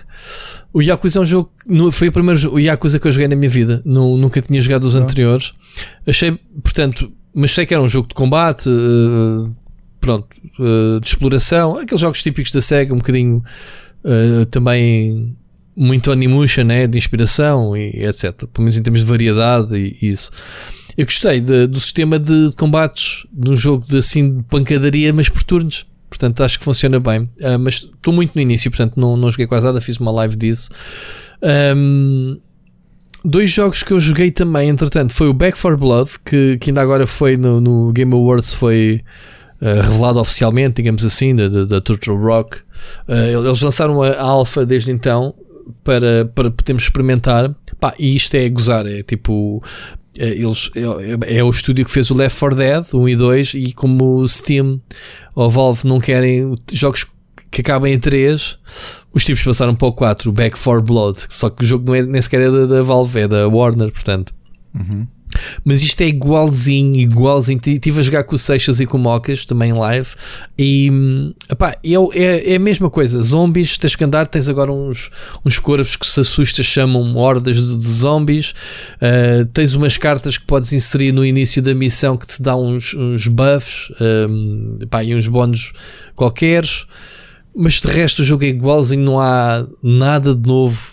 Poderia, se, se dissessem que este jogo era o Left 4 Dead 3, tu acreditavas. Portanto, está cá. Um, está a ser feito e pronto. E vamos, para quem é fã do Left 4 Dead, tem aqui uma opção.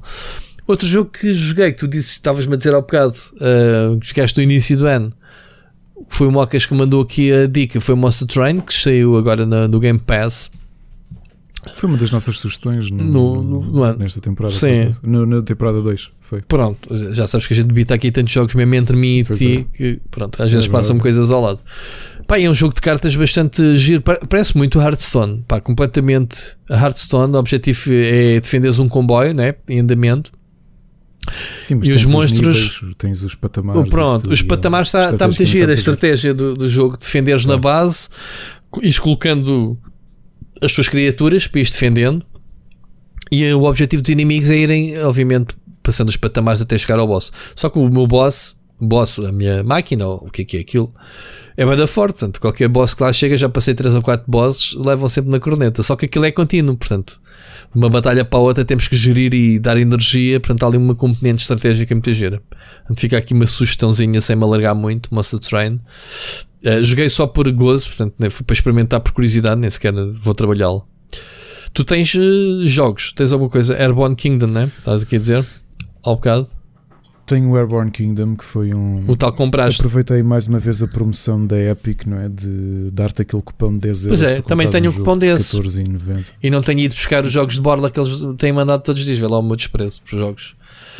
O Airborne Kingdom tinha acabado de ser lançado nesse dia que eles deram o cupão.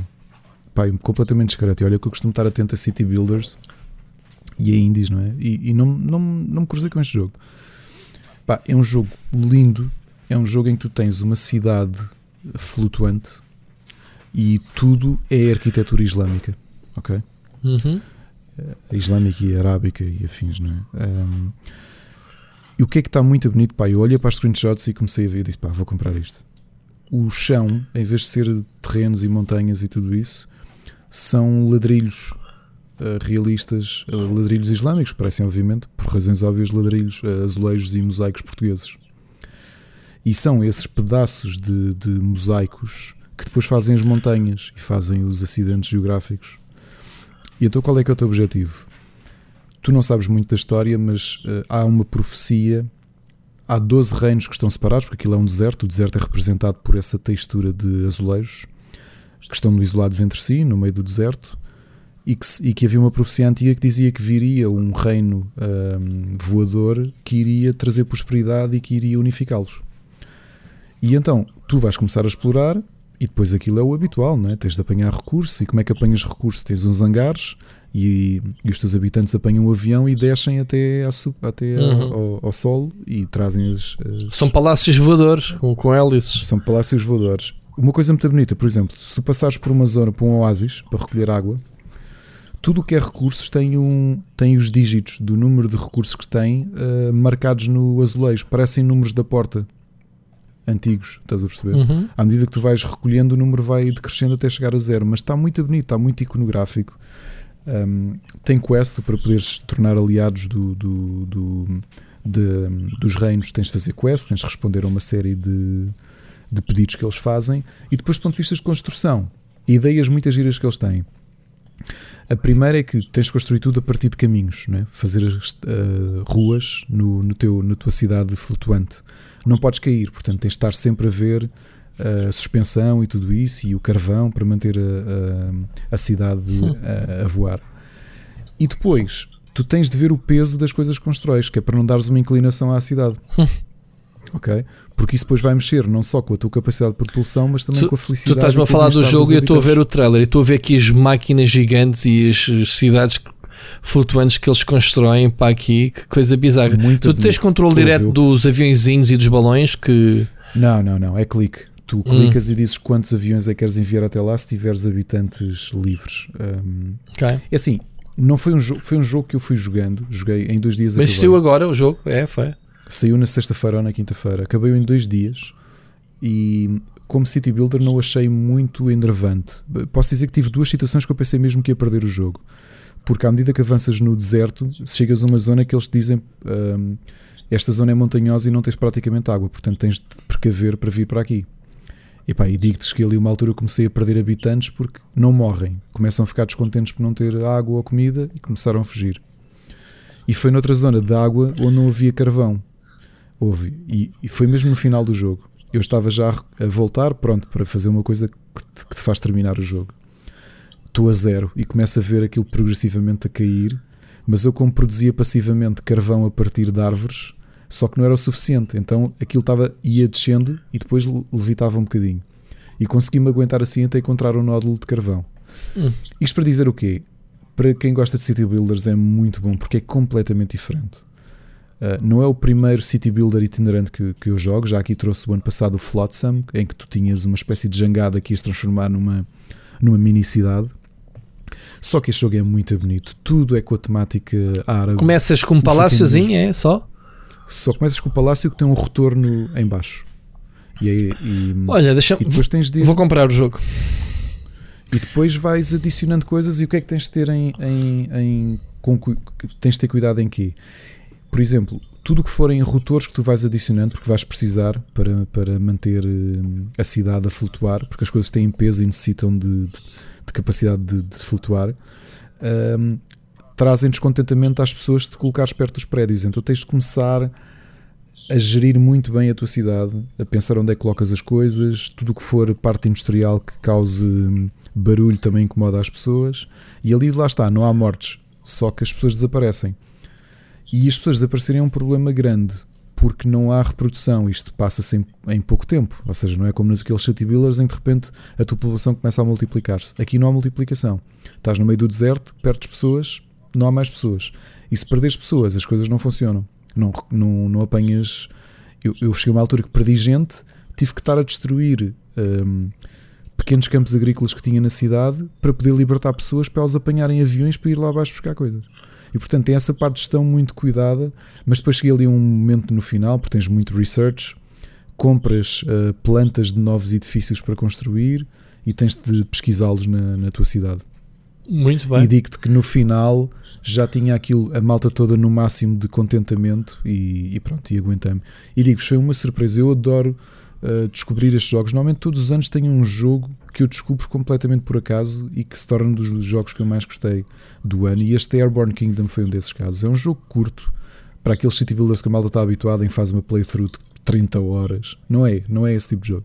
Este jogo tem um objetivo, tens uma missão Uh, mas está muito giro. Acho que tem, o, tem a duração uh, equilibrada. Muito bem, eu já tenho aqui à minha frente para comprar, só estou à espera de acabar o programa e para ir buscar o cartão de crédito para acabar, uh, para acabar a cena. Pronto, é assim. E assim os influencers são assim, infelizmente. Obrigam-nos a comprar coisas. Então, um, deixa-me só dizer-te uma coisa, ainda sobre o Cyberpunk. Experimentei no Stadia, é a versão realmente, como dizem, mais. Um, que funciona melhor, mais fluida e não precisam de consolas de nova geração nem um PC da, da NASA. Podem correr na vossa batata que o jogo cá corre muito bem. Funciona muito bem. Portanto, buscando outra vez a cena do Stadia, o que é irónico, não é, Ricardo? Um serviço, tipo, melhor versão atual do Cyberpunk. Bem, um, séries muito rapidamente. A gente tem hoje tempo, temos de despachar, Ricardo, senão vamos, vamos às 4 horas hoje de programa. Um, já falámos do Mandalorian. Uh, sobre o The Wire, tentei convencer a minha mulher. Ela contra-argumentou e obrigou-me a ver o The Crown, o que eu agradeci-lhe imenso. Ontem, é ontem eu não vi muito, mas é uma boa série. Não vi nenhum, não tinha visto nada. Ontem tivemos, eram 5 e tal da tarde. Um, tivemos até à meia-noite a ver episódios, só parámos para jantar. Portanto, vi 5, 6 episódios, cada episódio é uma hora, vai dar grande. E pá, para quem gosta, eu, eu, pensei que isto era muito romantizado, ou seja, tinha como background a monarquia inglesa, que para mim é super aborrecido no geral, mas não, são mesmo factos históricos puros e duros. A narrativa está muito bem, os atores. Passámos o tempo todo com o telemóvel a pesquisar factos paralelamente, o que é curioso. Tipo, a série começa com o casamento dela, da Elizabeth, com, com o marido. Para já, o ator que tu deves conhecer do. Matt Smith que é do, do Doctor Who, é. não é? Um dos docs. É o Matt Smith. Pronto. Uh, este, eu mal o vi e disse logo: Este é o marido dela, em novo. Está muito bem. Está Fogo, muito bem, sim, sim. muito bem caracterizado. Uh, mais que ela, de longe. E então. Um, epá, e fomos vendo, a minha mulher estava, ah, o vestido é igualzinho, olha o colar é igual, uh, o fato dele, as medalhas, tudo no sítio. Bem, perfeito. Não é por, por alguma razão que li agora, entretanto, que já é considerada a série mais cara, uma das mais caras, só no que diz respeito ao figurino, às, aos fatos e aos cenários, porque duvido que aquilo seja gravado no Palácio de Buckingham e essas coisas. Portanto, deve haver ali um investimento do caraças em, em cenários, ou mesmo que seja digital, a maior parte das coisas. Pá, o Churchill está impecável também. Um, John Lithgow. Yeah. Um, e as histórias eles aproveitam muito o fio condutor. Tu já viste muitos, alguns episódios, não já da primeira, primeira season? Eu vi a primeira temporada praticamente. Ah, toda. ok, pronto. Eu ainda vou a meio da primeira temporada. Uh, posso dizer que vi aquele episódio do Smoke, que, que que são coisas que a gente aprende da história. Eu já conhecia que tinha havido um grande smoke na, em Londres uhum. e ali soubeste historicamente as razões, o que é que aconteceu, uh, as, os bastidores da política, digamos assim, a relação do primeiro-ministro do governo com a monarquia, bastante interessante de perceber isso. Pá, e a filha da putice que existe atrás de, de por trás entre os, os, os, reis e a história do rei ter sido desistido, o que é que lhe aconteceu para se casar com aquela americana a, a atriz, uhum. mas ele por outro lado a querer, -se, a querer mamar à conta. Mesmo assim, epá, é engraçado ver como é que estou ansioso, obviamente, para que chegue a Diana, coisas mais contemporâneas da, da, nossa parte, que é só para a terceira e quarta season, que eu já sei disso, a Margaret Thatcher, não sei o quê, como tu já aqui disseste, acho uma vez que a. Um, como é que ela se chama? Dos cheiros secretos. Uh, Gillian, Anderson. Anderson. que acho que faz um papelão que, que está igual, digamos assim, temos caracterização. Enfim, olha, eu gostei bastante. Uh, surpreendente, não era uma série que eu por iniciativa minha fosse ver, porque pá, cena de cortes e reis e, e monarquia inglesa não é algo que me atraia, mas esta série agarrou-me de início, para já pela qualidade dos atores. Como é que se chama aquele ator que faz do o rei, que é do mesmo do Chernobyl? Pá, acho que é um ator bestial que está muito na moda. Ele ah, sim, não me lembro, não, sim, não lembro o nome ter dele. aparecido sim, em sim, montes sim, de séries. Ele fez o Chernobyl, o mais recente, mas lembro-me dele, sei lá, até me lembro dele fazer de vilão no Elias do J.J. Abrams, vai lá, na, na altura.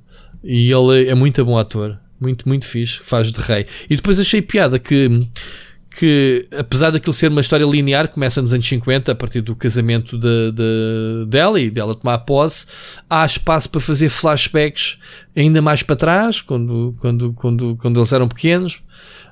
Um, quem sabe de outras, de outras, de outras eras. Muito giro. Ricardo, era só isto, desta, desta parte. Olha, as minhas sugestões de séries são praticamente Nossa, todas uhum. do Apple TV. Eu, eu tinha, tinha falta de encontrar uma série que me fizesse fazer binge ao ponto de eu não querer dormir e só fui dormir porque precisava. E a primeira dessas foi Ted Lasso, Uhum. que eu entretanto percebi que está com o Metacritic brutal. Ted Lasso é com o John Swidakis. É uma série que nasceu como um pequeno sketch feito pela hum, MSNBC com a hum, Premier League que era um sketch que um, a falar sobre um treinador de futebol, de futebol americano que vinha treinar uh, o Tottenham. Soccer. Ok. Soccer. Futebol mesmo. Yeah. E portanto ele não percebia nada daquilo. Tem um vídeo também com o Mourinho. Aquilo foi, teve um sucesso tão grande, isto foi em 2013 e 2014, que o, o Jason Sudeikis um, apresentou a proposta à Apple para fazer uma série só, só dele. Epá, a série Ted Lasso tem o equilíbrio perfeito entre humor e heartwarming. É uma série excelente. É das melhores séries que eu vi Mas este isto ano. nasceu de um são dez sketch, dizes tu? Nasceu de um sketch, Ah. só que a série, essencialmente aquilo é isto: o Ted Lasso é o Jason Sudeikis, vem com o, com o adjunto dele. Não, ele não sabe nada sobre futebol e vem treinar uma equipa da Primeira Liga, da Certo, Premier League. certo. Pá, esquece, os jogadores detestam-no. Dizerem, pá, este atrasado mental, este, este comedor de hambúrgueres, este borrego. Só que ele é um tipo muito boa pessoa. Ele conquista-os por ser boa pessoa. Pá, mas a série é tão bem escrita, Ok. mas tão bem escrita. Por ele também. Eu eu não me lembro se é escrita por ele. Ok. Acho que não é. Ok, ok. Mas são 10 episódios tão bons, tão bons, que eu vi aquilo de enfiada, porque são episódios de 26, 28 minutos. Uhum. Aquilo tem continuação. Ah, e há a segunda season, porque acho que está com Metacritic para aí de 93. Hum. Houve, é de uma qualidade, é daquelas séries que eu digo, quase que vale a pena pagar uma subscrição do mês do Apple TV, que é 4,99, só para ver Ted Lasso. Mas não foi só isso que eu vi. O Apple, Little o Apple America- TV dá para ver em Android e essa cena? Não. Dá, dá, dá para ver. Ok. Um, Little America é uma série antológica da Apple TV muito boa que é sobre histórias reais de imigrantes de que passaram por coisa. Imigrantes americanos de todos os tipos. Tens a primeira história que é um rapaz indiano, filho de indianos, que os pais são deportados e ele fica desde os 12 anos a, a gerir. E é, isto são histórias reais. Uhum. Eles depois mostram as pessoas como- quem é que elas são. Ahm, que ficou a gerir o, o motel que era o negócio dos pais. E os pais tiveram anos fora de sem conseguir voltar à América. E ele, que era genial, ele era um dos campeões de Spelling Bee, daqueles, daqueles concursos de soltar que os americanos gostam muito. Ok? Uhum. Isto é uma história. Portanto, isto são histórias reais, mas acho que estão- é uma série. Não é muito dramático, mas acho que é, é um- está feito com um bom ponto de vista, muito bem filmado. O segundo é de uma miúda hum, que é ela, a mãe e o irmão são imigrantes ilegais de, de- da Colômbia, se bem me lembro. Vivem numa garagem e a miúda descobre o squash e torna-se uma das, das maiores competidoras de squash do- do- da América. Então mostra o processo, como é, que ela, como é que tudo aquilo acontece. E a série está muito gira porque mostra as dificuldades de imigrantes de vários sítios e o que é que eles tiveram que passar para fazer alguma coisa da vida. Hum. E como são tudo histórias reais, pá, interessantíssimo. Adorei a série. Seis episódios só. Grande surpresa. Eu tinha ouvido falar disto porque a Ubisoft estava envolvida e tinha sido anunciada no E3. Finalmente vi e vi em binge com a Ana. Mythic Quest Raven's Banquet. Para quem não sabe, é a série com o Charlie Day do It's Always Sunny uh, in Philadelphia que é uma série de comédia ficcional. Obviamente que aquilo é sobre o World of Warcraft, é um World of Warcraft ficcional, que é a vida do, do- da empresa do estúdio que faz o MMORPG mais famoso do mundo e mais, com mais dinheiro e tudo isso. Hum. E é a vida dentro do estúdio. A série é genial. Genial como a forma como aborda o mercado, a ligação com os youtubers, uh, os problemas com patches, as idiotices, o, sei lá, os enganos com as microtransações. A série é tão boa, é das melhores comédias que eu já vi. Tem um pormenor curioso. O nono episódio foi filmado com a pandemia a começar. Então eles tiveram meses de hiato. A season finale foi filmada por Zoom. e não vos quero fazer spoiler, mas vou-vos só dizer uma coisa. A cena final que eles fizeram é das coisas mais criativas que eu já vi fazer-se com Zoom. Eles fizeram uma coisa acontecer que eu não vos vou dizer o que é que é, com as janelas de Zoom dos atores todos. E é genial. Ok? É só isto que eu vos tenho a dizer. Mythic Quest Raven's Banquet é uma coprodução da Ubisoft com a Apple. É uma série genial. Ok? Então, para quem gosta de videojogos, é obrigatório. Agora, eu acho também às vezes falta isto, darmos um bocado de conteúdo, porque quem nos ouve, a maior parte são pessoal mais velho, tem filhos pequenos, alguns deles.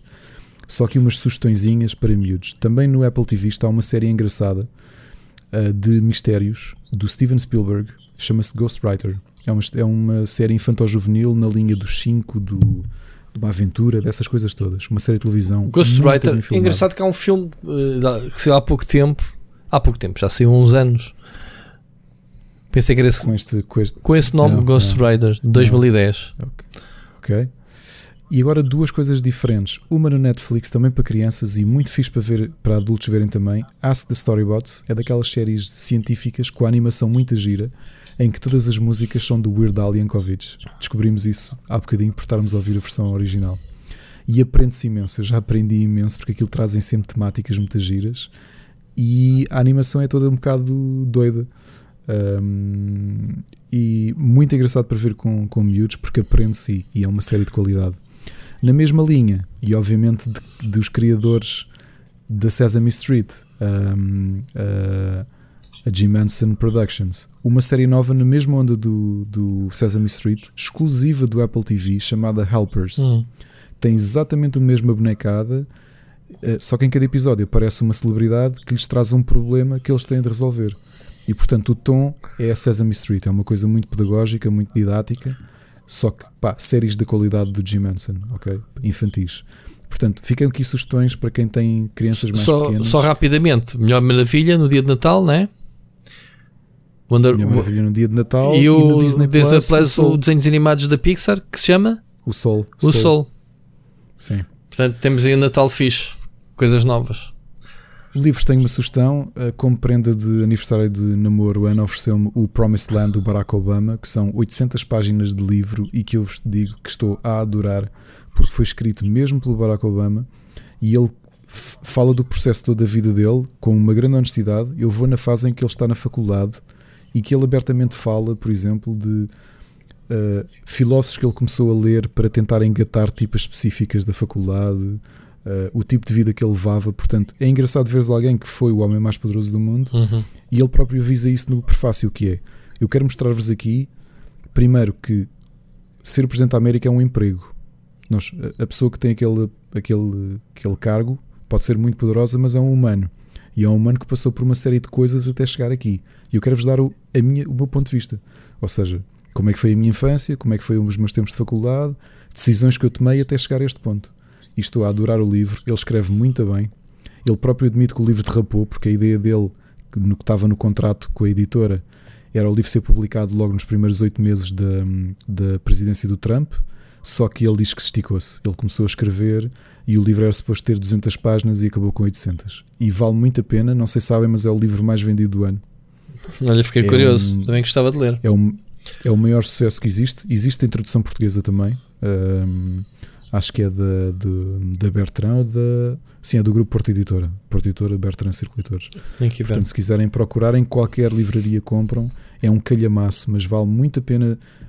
Eh, Tu, tu- acho que tu endeusas este tipo de figuras, não é? Tu olhas para o Obama, quer dizer, o Presidente da América, conheceste-o assim, e é engraçado ver o discurso direto dele, não é? Isso é o que De interessa, falar- isso é o que me interessa mais, é a parte humana da cena, não a máquina, mas Porque ele deu, um caso que é: há muitas coisas que ele vai falar no livro e que eu estou ansioso para ler, que são aqueles casos que tu soubeste deles, tipo problemas, crises Uhum. políticas, Uhum. questões militares, que ele diz. Eu cheguei a pensar em serem notas de rodapés, mas são coisas tão importantes para as pessoas saberem como é que é atrás dos bastidores. Porque ele diz: isto é um livro. E ele pode falar da- dessas da Casa cenas? Ele não sei Pá, se pode falar que- sim, tudo, né? tu- de tudo não, mas o que está ali, ele disse que ele- na entrevista que ele teve com Stephen Colbert, ele disse isso. Há muita coisa que é secreta. Mas ali são casos que já aconteceram e que ele dá a perspectiva dele, como é que ele recebe as notícias, como é que é o processo de decisão. Porque ele diz, pessoal, não se esqueçam, todas as pessoas que tra- trabalham na Casa Branca são funcionários públicos, ok? Tipo, aquilo é um emprego. Claro. São humanos. Portanto, e como é que nós chegamos a coisas que impact- impactam o mundo todo? Como é que tu recebes, como é que resolves, como é que geres? Brutal o livro, aconselho, mesmo que não gostem do Obama, é uma excelente, um excelente ponto de vista. Eu acho que nunca houve nenhum presidente da América hum, a abrir o jogo desta maneira e, portanto, só por isso vale a pena. Não há nenhum presidente como o, como o Obama, meu. Acho que. Também é verdade. Acho que ele é uma figura eh, que vai ser. eh, Pá, que não vai haver outro como ele. Presidente cool, como quiseres tratar, e pessoa que parece-me ser honesta. Eu estive a ver 60 segundos ou 5 60 minutos há pouco tempo com ele, semana passada ou há duas semanas, em que sobre a cena do- das eleições, obviamente, e, e pá, nota-se o discurso dele. O discurso dele é muito bom, mas, mas tu vês também é, é aquela coisa que nem toda a gente faz. Nós, nós somos eh, desconhecidos e há coisas que nós não contamos e, e acho piada a forma como ele abertamente diz. Tipo, olha, eu era um medíocre nisto, era não sei o quê, decidi, comecei-me a apaixonar por isto porque achei que podia ter algum interesse. A cena, ele disse, eu era muito tímido e comecei-me a interessar por um certo tipo de leitura porque havia grupos específicos de raparigas que ele queria, tentou engatar e ele diz que a maior parte não conseguiu e que envolveu-se naquilo só por envolver-se, só pelo para se fazer, estás a perceber? E que depois foi tirando pequenas coisas disso. E, e- e essa honestidade toda pá, vale muito a pena no livro. Portanto, aconselho-vos, é, é um dos livros que eu mais vos aconselho a ler eh, para este ano. E tipo, aí é um sucesso. Uhum. É, é um sucesso gigantesco. Ele, aquilo, é, é- isto é engraçado como a malta não, não imagina, mas a fortuna que ele já deve ter feito com este livro é, é uma coisa parva. ok. Uh, sugestões de board games. Finalmente pudemos jogar o Thunderstone Quest, que era aquele livro, aquele jogo que eu falei aqui, que tive, em- tive a pôr-se livros em 3400 cartas. Não se joga com todas, obviamente. Gostei muito. É um, está muito bem pensado como deck builder, porque tens que gerir as tuas ações entre ir à vila, comprar coisas e equipar-te e ires às dungeons tentar derrotar os, os monstros e avançar na dungeon. Muito bem pensado. Percebo porque é que a maior parte dos game designers dizem que este é dos melhores deck builders em board game. Eh, e tiveram uma coisa curiosa, só por, por curiosidade. eh, eles tinham parte do, do jogo, eu já tinha dito aqui, que faltava era uma expansão que eles não conseguiram entregar por causa da produção, por causa das falhas na China.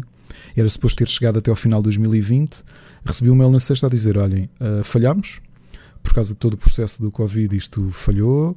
E para compensar toda a gente, pá, eles realmente são uma empresa já muito grande, as nossas próximas expansões nós vamos oferecê-las a quem falhamos. Hum. Portanto, pagamos os portos de envio, pagamos os impostos, pagamos tudo. Está em vossa casa completamente oferecido. Pá, um excelente, uma excelente atitude. Excelente, brutal mesmo, mesmo. excelente atitude. Sim. E, e a última sugestão, ainda não experimentámos, mas talvez tenhamos coragem, é isto. Uh, Gloomhaven é um jogo altamente complexo, é o jogo número um do mercado dos board games há alguns anos, desde que saiu. É um jogo caro, é um jogo pesado, e a editora decidiu fazer uma coisa para uh, ser uh, ainda mais interessante ou para conquistar ainda mais jogadores.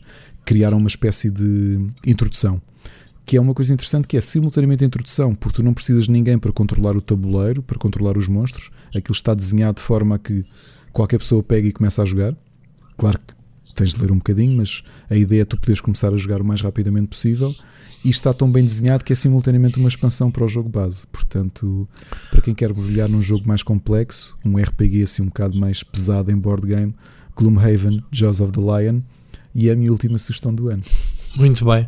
Epá, e que grande despedida do ano. eh, Posso-vos dizer, nesta altura já devem ter dado conta. Passámos o recorde em termos de tempo. Acho que este é o podcast mais longo de sempre. Também justifica-se a vossa presença. Três horas de podcast. Peço imensa desculpa àquele pessoal que, que se começa a bufar todo. Mas olha, vejam isto como uma série. Se vocês virem o Mandalorian, a duração total dos episódios somados não devem chegar às 3 horas. Episódios de meia hora e de 20 e tal minutos, não é, Ricardo? Portanto, estou a gozar. Vejam isto aos bocados, portanto não precisam de ver de empreitada, ou façam um jogging mais prolongado. Ricardo, não é ouvimos para a semana, ouvimos para o ano. Não, mas vamos deixar só desejar boas festas a todos. Eu tinha aqui esta mensagem porque eu próprio já ia dizer aqui ao Rui. Uhum. Já agradecemos, mas acho que é preciso agradecer novamente a quem. Eu não me ia despedir já, tem- estava só a preparar para, Quem- para a despedida, sim. Quem nos tem acompanhado ao longo destes. hum, 80 este é o, o 81 episódio, acho eu. Ah, é? Não Eh, sabia. É, que- quem nos tem acompanhado neste tempo todo, agradecemos muito a vossa companhia, a vossa participação. O programa, este então, é literalmente feito pelos vossos contributos, mas acho que hum, parte do nosso entusiasmo passa por este feedback que nos vão dando semanalmente, as mensagens que enviam. hum, fazerem, por exemplo, como o André Leitão fez hoje, não é? que discordou completamente comigo e, e justificou com um excelente, uma excelente mensagem, agradecerem ou- e novamente, acima de tudo, não nos possamos esquecer que estamos todos a viver o mesmo. Uh, fico feliz de no dia de hoje que estamos a gravar, ao contrário do- dos, primeiros, dos episódios de março, o- parece que há uma luz ao fundo do túnel e, portanto, se um dia ouvirmos isto para trás, ou as pessoas, sei lá, os ouvintes que conquistarmos em 2022, se ainda tivermos podcast e que decidiram fazer como muitos de Binge. vocês ouvir, fazer binges, vão, vão ter aqui uma cápsula do tempo daquilo que foi dos momentos mais difíceis da, da, da- da nossa vida, não é? E, e posso dizer que o, o podcast contribuiu imenso para, para, para me ajudar a ultrapassar isto, para, para melhorar. Saio revigorado deste final de 2020 e o vosso apoio tem sido estrondoso. E agradecer, obviamente, aqui ao Rui, de quem eu tenho muitas saudades, porque isto de fazer o podcast é giro. Hum. Uh, e o podcast foi uma extensão dos nossos almoços regulares. Uh, mas tenho que deixar aqui uma mensagem. Infelizmente, não vou poder estar contigo no teu aniversário no domingo. Se é que me ias convidar novamente, mas. uh, Uma situação normal, sim, de- deste momento posso dizer que nem sequer penso nisso. E vou-te ser muito sincero em dizer que me lembrei que faço anos, porque estes meses têm sido galopantes. Já estamos no Natal e, e nem sequer consigo cair a ficha ainda. Mas só me lembrei que fazia anos, por exatamente por causa dessa data das vacinas. No dia 27 eh, há então eh, as tomas, as tomas das vacinas. E eu pensei, pá, pera lá, 27 diz-me qualquer coisa. E se calhar é o dia em que eu faço anos. Mas pronto, não, não ligo muito, não ligo muito a isso, pá. Não não estou para aí virado, não tenho nada planeado, nem pouco mais ou menos. Se já não tenho muita coisa para o Natal, eh, vai ser mesmo o básico, quanto mais agora nos anos. Vai ser no domingo a ver séries, como, como se não houvesse amanhã. Portanto, como se não houvesse segunda-feira naquele dia. Olha, eu também quero te agradecer, obviamente, Ricardo, a, a tua companhia, obviamente eh, no podcast e obviamente fora do podcast. Estás sempre aí, nem que seja para a gente eh, se xingar um ao outro. Um, e temos assim uma, uma espécie de almofada e má vontade de que, com, com quem pouco, com, que eu tenho pouco com as pessoas. Um, e obviamente que a gente sabe que pode, pode contar com o que é que seja, e, e é isso é o que define as amizades. Um, e obviamente o podcast só, só funcionaria se a gente também sendo como somos. Portanto, temos esta relação próxima como amigos e, e a forma como a gente está nes- nesta indústria hum, são compatíveis e, e, obviamente um respeito muito grande, mútuo, que há um para o outro. Portanto, aqui no podcast terei tempo de te desejar pessoalmente, desejo-te um bom Natal para ti, para os teus meninos e para a Ana. Que estás de férias, és um sacana eh, e pronto, isso não te tira. Mas, pá, e, e ouvimos obviamente para o ano. Uh, Desejo-te umas boas entradas. Como eu te disse, vamos falando até lá entre nós. Mas aqui no podcast fica aqui o registro então de agradecer a todos os que mandaram as mensagens hoje, que acabaram uh, sem querer por fazer aquilo que a gente há meses que andava a querer fazer, basicamente, que era um programa só assente em mensagens dos ouvintes. Espero que isto seja o primeiro de outros que venham a acontecer e que as pessoas tomem coragem de mandar. Hoje várias pessoas mandaram pela primeira vez e foram muito bom. Os que costumam mandar já sabem, podem continuar a mandar sempre. Sírio, a tua música vai ficar para a história, daqui a bocado vou ouvi-la outra vez, antes, antes de me deitar. Um, e olha, Ricardo, um grande abraço para ti e ouvimos para o ano. Ouvimos para o ano. um abraço. Grande abraço. Boas festas para vocês. Igualmente.